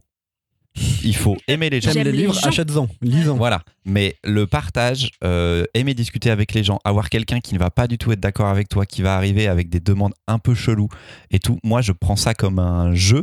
J'ai encore la possibilité de faire ça, j'ai encore le- la fraîcheur de faire ça, je trouve ça trop bien. Il faut aimer toutes les personnes. Je n'ai jamais eu une embrouille avec quelqu'un en boutique, avec un client ou une cliente. Ça ne m'est jamais arrivé. T'es pisse, hein Moi, je suis pisse, pisse, voilà. Ouais. Mais après, il y a des jours où tu vas pas bien et tout, etc. Je peux tout comprendre. Tu... Mais moi, ce que je vais donner aux gens, normalement, il n'y a pas de raison que ça se passe mal. Mm. Et c'est ça le plus important. C'est on reste des commerçants et donc il faut kiffer les gens en face. Je, je pense que je suis un peu dans, ton, dans ta philosophie pour une raison simple. À Noël, euh, j'ai toujours dit à mes collègues, vous me filez les, les clients qui sont un peu compliqués pour vous, je vais m'en occuper. Parce qu'en fait, moi, le soir, même ce qui est compliqué, je l'oublie. C'est fini. Je garde euh, les bons moments avec les bons clients. Bon, tu, parlais euh, euh, du métier. Le stage, vraiment, c'est quelque chose qu'il faut passer, faut voir, parce que plein de gens qui ont fait des stages, à la fin de leur stage, ont dit Ah non, finalement, c'est pas ça à quoi je m'attendais, je veux pas faire libraire. Et puis, il y a des instituts de formation avec des qualités, des défauts. Marion, Louise et moi, on a fait un BP à l'INFL, l'Institut national de formation de la librairie. Ça s'appelle l'école de la librairie. Maintenant, ouais, c'est en train de changer de nom. l'école de la vie, quoi. Ancienne euh, Asphodel. Voilà. Ancienne Asphodel. ça a changé encore de nom. Euh, Il y a aussi un, un centre de formation à Laval. euh, Il y a un truc qui s'appelle Book Conseil qui s'est formé, euh, je sais pas où. Il y a des formations dans vos chambres de commerce en Voilà. région, il y a des aides départementales, il y a plein, plein, plein de manières de faire différentes. Pour être libraire, il n'y a pas de diplôme unique comme pour être avocat ou infirmier. C'est ça. Louise Euh, bah, je vous rejoins surtout. Moi, j'ai envie de dire, euh, effectivement, voir la réalité du terrain. Euh, un petit moment. Euh, ça, pour moi, ça me semble absolument essentiel. Faire une formation commerce, ça me semble quand même assez essentiel. Vous êtes commerçant quand vous êtes libraire. Je suis désolée de le dire, mais quand même. Moi, je l'ai Voilà. pas fait, tu vois, par exemple. Mais, Non, mais bah ouais, bah, des fois, tu vois des gens et c'est des Oui, tanches, mais c'est pas voilà. possible en fait. mais tu je le sais à la fin du stage. Le, Ouais, normalement, le mec qui t'accueille en stage. il va te dire Gars, t'es pas fait pour le commerce. C'est c'est Voilà. terminé. Fais autre chose. Ça et euh, petite formation RH. C'est bien les RH aussi. Moi, j'ai un exemple. J'ai un. Pour ceux qui veulent devenir patron, euh, ceux qui veulent management, devenir patron. ressources humaines, Ouais. pensez-y parce que c'est quelque chose qui manque vraiment à Ouais, la majorité vraiment. des patrons. vrai. Vraiment, vraiment, vraiment Voilà. quoi. J'ai un. On a accueilli un stagiaire, euh, putain, en- en- avant le premier confinement, je crois, janvier ou février. Il s'appelle Sam, euh, 35 ans. euh, je l'embrasse parce que maintenant c'est un copain. Il a fait un mois chez nous. Il avait pensé son projet professionnel. Il pensait que la librairie c'était vraiment son truc et tout ça machin. Il avait prévu un mois chez nous en spé comics et un mois en librairie généraliste. Il a fait ces deux mois chez nous. Il a vu que ça lui plaisait. C'était la libération. C'était trop bien. C'était exactement ce qu'il voulait faire. Avant, il était comptable et tout. Donc c'est vraiment, il sortait de tout ça. C'était trop bien. Et il a concrétisé encore après. Ça a fait son réseau et tout. Et maintenant, il est en passe de devenir euh, libraire professionnel à temps plein. Il va, j'espère, décrocher son premier CDI dans vraiment pas longtemps. Donc, ouais, réfléchissez bien à votre projet. Prévoyez. Euh, Là, il l'a fait avec Pôle emploi, qui a financé une partie de sa formation à l'INFL en accéléré en une ou deux semaines et tout. Voilà, il y a des formations qui existent. Faites des stages, complétez ça et tentez de limite plusieurs librairies parce que vous pouvez avoir une très mauvaise expérience avec une librairie qui n'est pas du tout ce que vous pensez. Moi, mes deux librairies ont été très différentes. Je pense que c'est jamais exactement le même Mm. métier. On n'a pas les mêmes responsabilités. Tentez- Tentez-en deux. Putain, il y a des crêpes qui arrivent, ça Bonjour. sent tellement les crêpes quoi. Ah, on nous propose des crêpes. Écoutez, on a encore beaucoup de questions et je vais les enchaîner en 5 minutes et dans 5 minutes, on est là. Oh là là, on va Et faire la pause déjeuner. bon. Oh, ça sent tellement bon de ouf fort les crêpes. Alors, On est d'accord. hein Ah, L'assiette de crêpes vient d'arriver dans la salle oh d'enregistrement. dieu, nous on arrivons. va Damien. être hyper efficace à répondre à vos questions. Alors, euh, question, Oh Non mais on vous aime quand même, mais on aime les crêpes. question rafale. Quel BD vous a le plus marqué en 2020 Célestia. La flamme. Rusty Brown. Euh, je ne sais pas du tout, j'ai pas du tout réfléchi. à ça. Rusty Brown, ah ouais, On en parle dans Bah un oui. prochain Gaufrier. Pour chacun d'entre vous, quels sont les meilleurs BD de l'année? C'est pas forcément pareil. Alors la première, la, question d'avant c'était Fredo Comics. Maintenant c'est Mango et Chamallow. On- Est-ce que c'est pareil meilleur BD Ouais, la flamme. euh, la flamme. dont on a parlé Rusty Brown, je l'ai lu l'an dernier. Oh là là. Oh, il se la pète. Allez, vas-y, le c'est dernier bon. Euh, Rendez-vous. Quoi, bisous. Le dernier JP, on se retrouve dans pas longtemps. Allez, quel BD attendez-vous fébrilement en 2021 J'ai rien vu. El de ce Pueble. Elle pouvait. Rien. La prochaine de plus rien. bande dessinée d'Alex Inker avec un style graphique différent, plus lâché. Voilà. Moi, il y a des albums de Hubert scénarisés par Hubert, qui est un des scénaristes qui nous a quittés cette année, euh, que j'attends beaucoup aussi. Je suis trop fatiguée dans trop de trucs pour m'être projetée sur qu'est-ce qui se passe après dans trois semaines. Euh, S'il n'y avait qu'une seule BD à emporter sur une île déserte, on l'a pas déjà fait ça déjà Non, Truc j'aime pas ce genre de questions. On l'a fait pas. Euh, désolé Jérôme Pinto, j'ai une autre question de toi. Une BD considérée comme culte sur laquelle vous n'avez pas accroché Ah putain. euh, Euh, moi, ça, moi, ça c'est un spoil pour le prochain, pour le prochain, pour un des prochains. Hum, Ah, mais si, mais moi je sais là, comment c'est merde là, Torgal. Putain, ce Ah, truc moi, à chier, faire- moi, j'en ai plein. J'en ai plein, moi j'ai Torgal, Blueberry, ça me fait chier, Blueberry. Oh, bah, ton mec adore. Ouais, Ah c'est oui, ça. putain. Damien va rentrer dans la Euh, pièce. Ah, j'avoue. quoi. Oh J'avoue que Torgal, c'est quand même. euh, c'est est quand même. d'accord. euh, non, blame, blame. En blame. Blame. J'avoue. Ok, alors blame et vous savez déjà pourquoi. Ouais. Non, mais Blueberry, c'est pas chier. trop chiant. oh, putain, Blueberry. Euh, Moi, j'en ai beaucoup. L'arabe du futur, on se retrouve à l'épisode 40. Euh, une BD, euh, quelle BD rêveriez-vous de voir adaptée en film ou série? Jamais. C'est toi, Euh, Jérôme. en fait, j'aime Ouais. bien les BD quand c'est des BD. J'aime Ouais. un peu moins les adaptations. Et J'aime le format BD, l'objet BD, euh, le- les codes narratifs de la BD. Je veux un dessin animé de C'est Paul. bon, ça arrive. Ah ouais? Ouais. C'était censé être en 2020, ça sera en 2021. Ok, alors elle est fan, elle, nous, elle nous bassine Ouais, ouais. avec ça depuis. Ouais, ouais, elle rien à l'internet. Et elle, et elle, Un jour, ça va a popper sur une plateforme, elle va faire Un ok. animé de, de Cap et Euh, de ouais. Gros. Moi, je suis pas ouf, euh, je suis pas, euh, je suis pas une, une grande fan des adaptations. Je passe. Moi aussi. Je trouve que c'est bien en BD. Mais en gros, toi, tu, Louise, tu veux tes BD préférés adaptés euh, Ouais. en dessin animé? Ouais. Parce qu'en plus, c'est un peu de la jeunesse. Ouais. Euh, question chelou comment rangez-vous votre bibliothèque? Je la range pas. Quoi? Ah bah moi je Elle la me range pas. hein. folle. Elle me rend folle. Alors, On va pas parler de ta librairie. On va parler de ta Ah, bibliothèque. Il y a le travail. Attends, un petit instant. Il y a le travail d'un côté et, Et ça range pour que ça vous soit accessible, accessible. Mais ma librairie, ma bibliothèque, c'est la mienne en fait. Ça n'est pas fait pour que quelqu'un d'autre comprenne quelque chose. Je sais exactement où sont chacun des livres. Par contre, j'appellerais pas ça un rangement. Par rayon. Euh, Bah, les C'est-à-dire. La litté, Ah oui, c'est vrai qu'on est les quand même dans cette pièce. C'est vrai qu'on voit les trucs comme les ça. mangas, et voilà. Le polar. Voilà. Par, Par Ouais. pôle. Par pôle. par pôle. Par pôle de BD. moi j'ai les. Parce que les, les Non, mais toi, bibliothèques sont par faites pile. comme ça aussi, j'ai les euh, comics par euh, titre.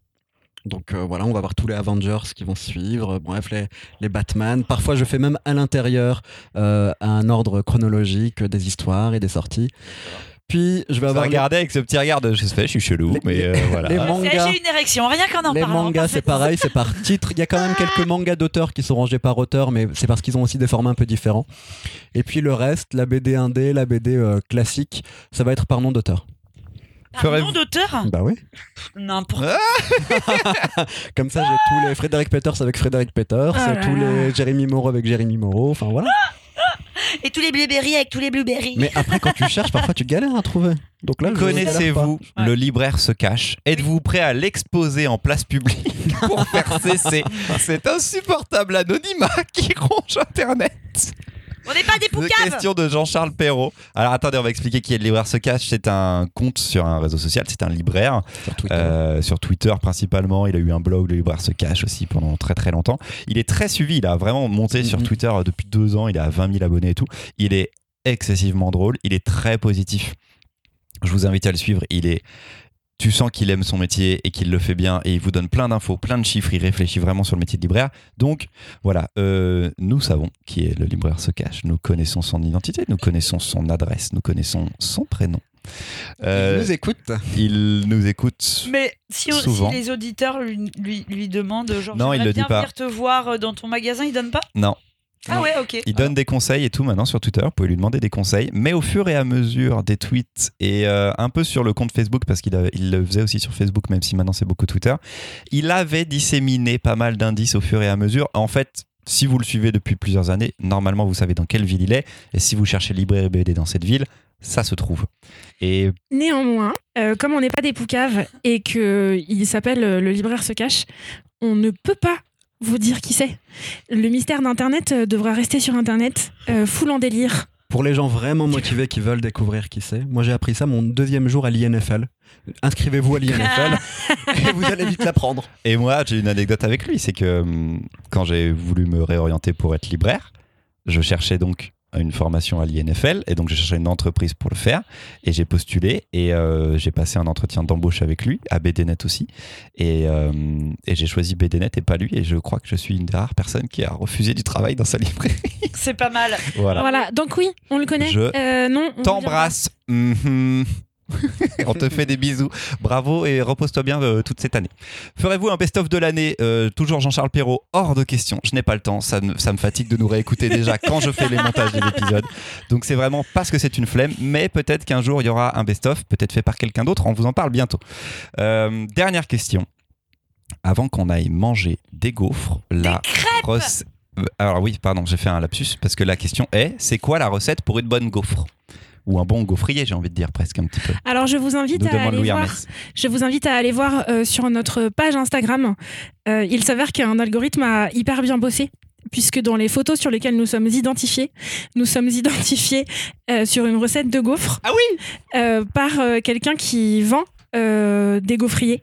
Alors, euh, je n'essaye, je n'ai pas essayé euh, cette recette. Néanmoins, elle est accessible sur notre site, elle est accessible sur notre page Instagram et elle a l'air d'avoir retrouvé un succès assez franc. Moi, pour moi, la recette bonne gaufre, c'est euh, d'abord trouver euh, trois, quatre, enfin, trois bons ingrédients avec des voix différentes. Et après, c'est de les réunir une fois par mois Oh. pour les voir Oh, avec des micros. c'est beau. Et, un clairon et il faut. Voilà, c'est ça. oh. Elle s'est déclarée elle-même. Et il faut que Louise pète un câble à un moment. Et là, on a les épisodes que j'aime. avec un, un clairon. J'aime bien un clairon.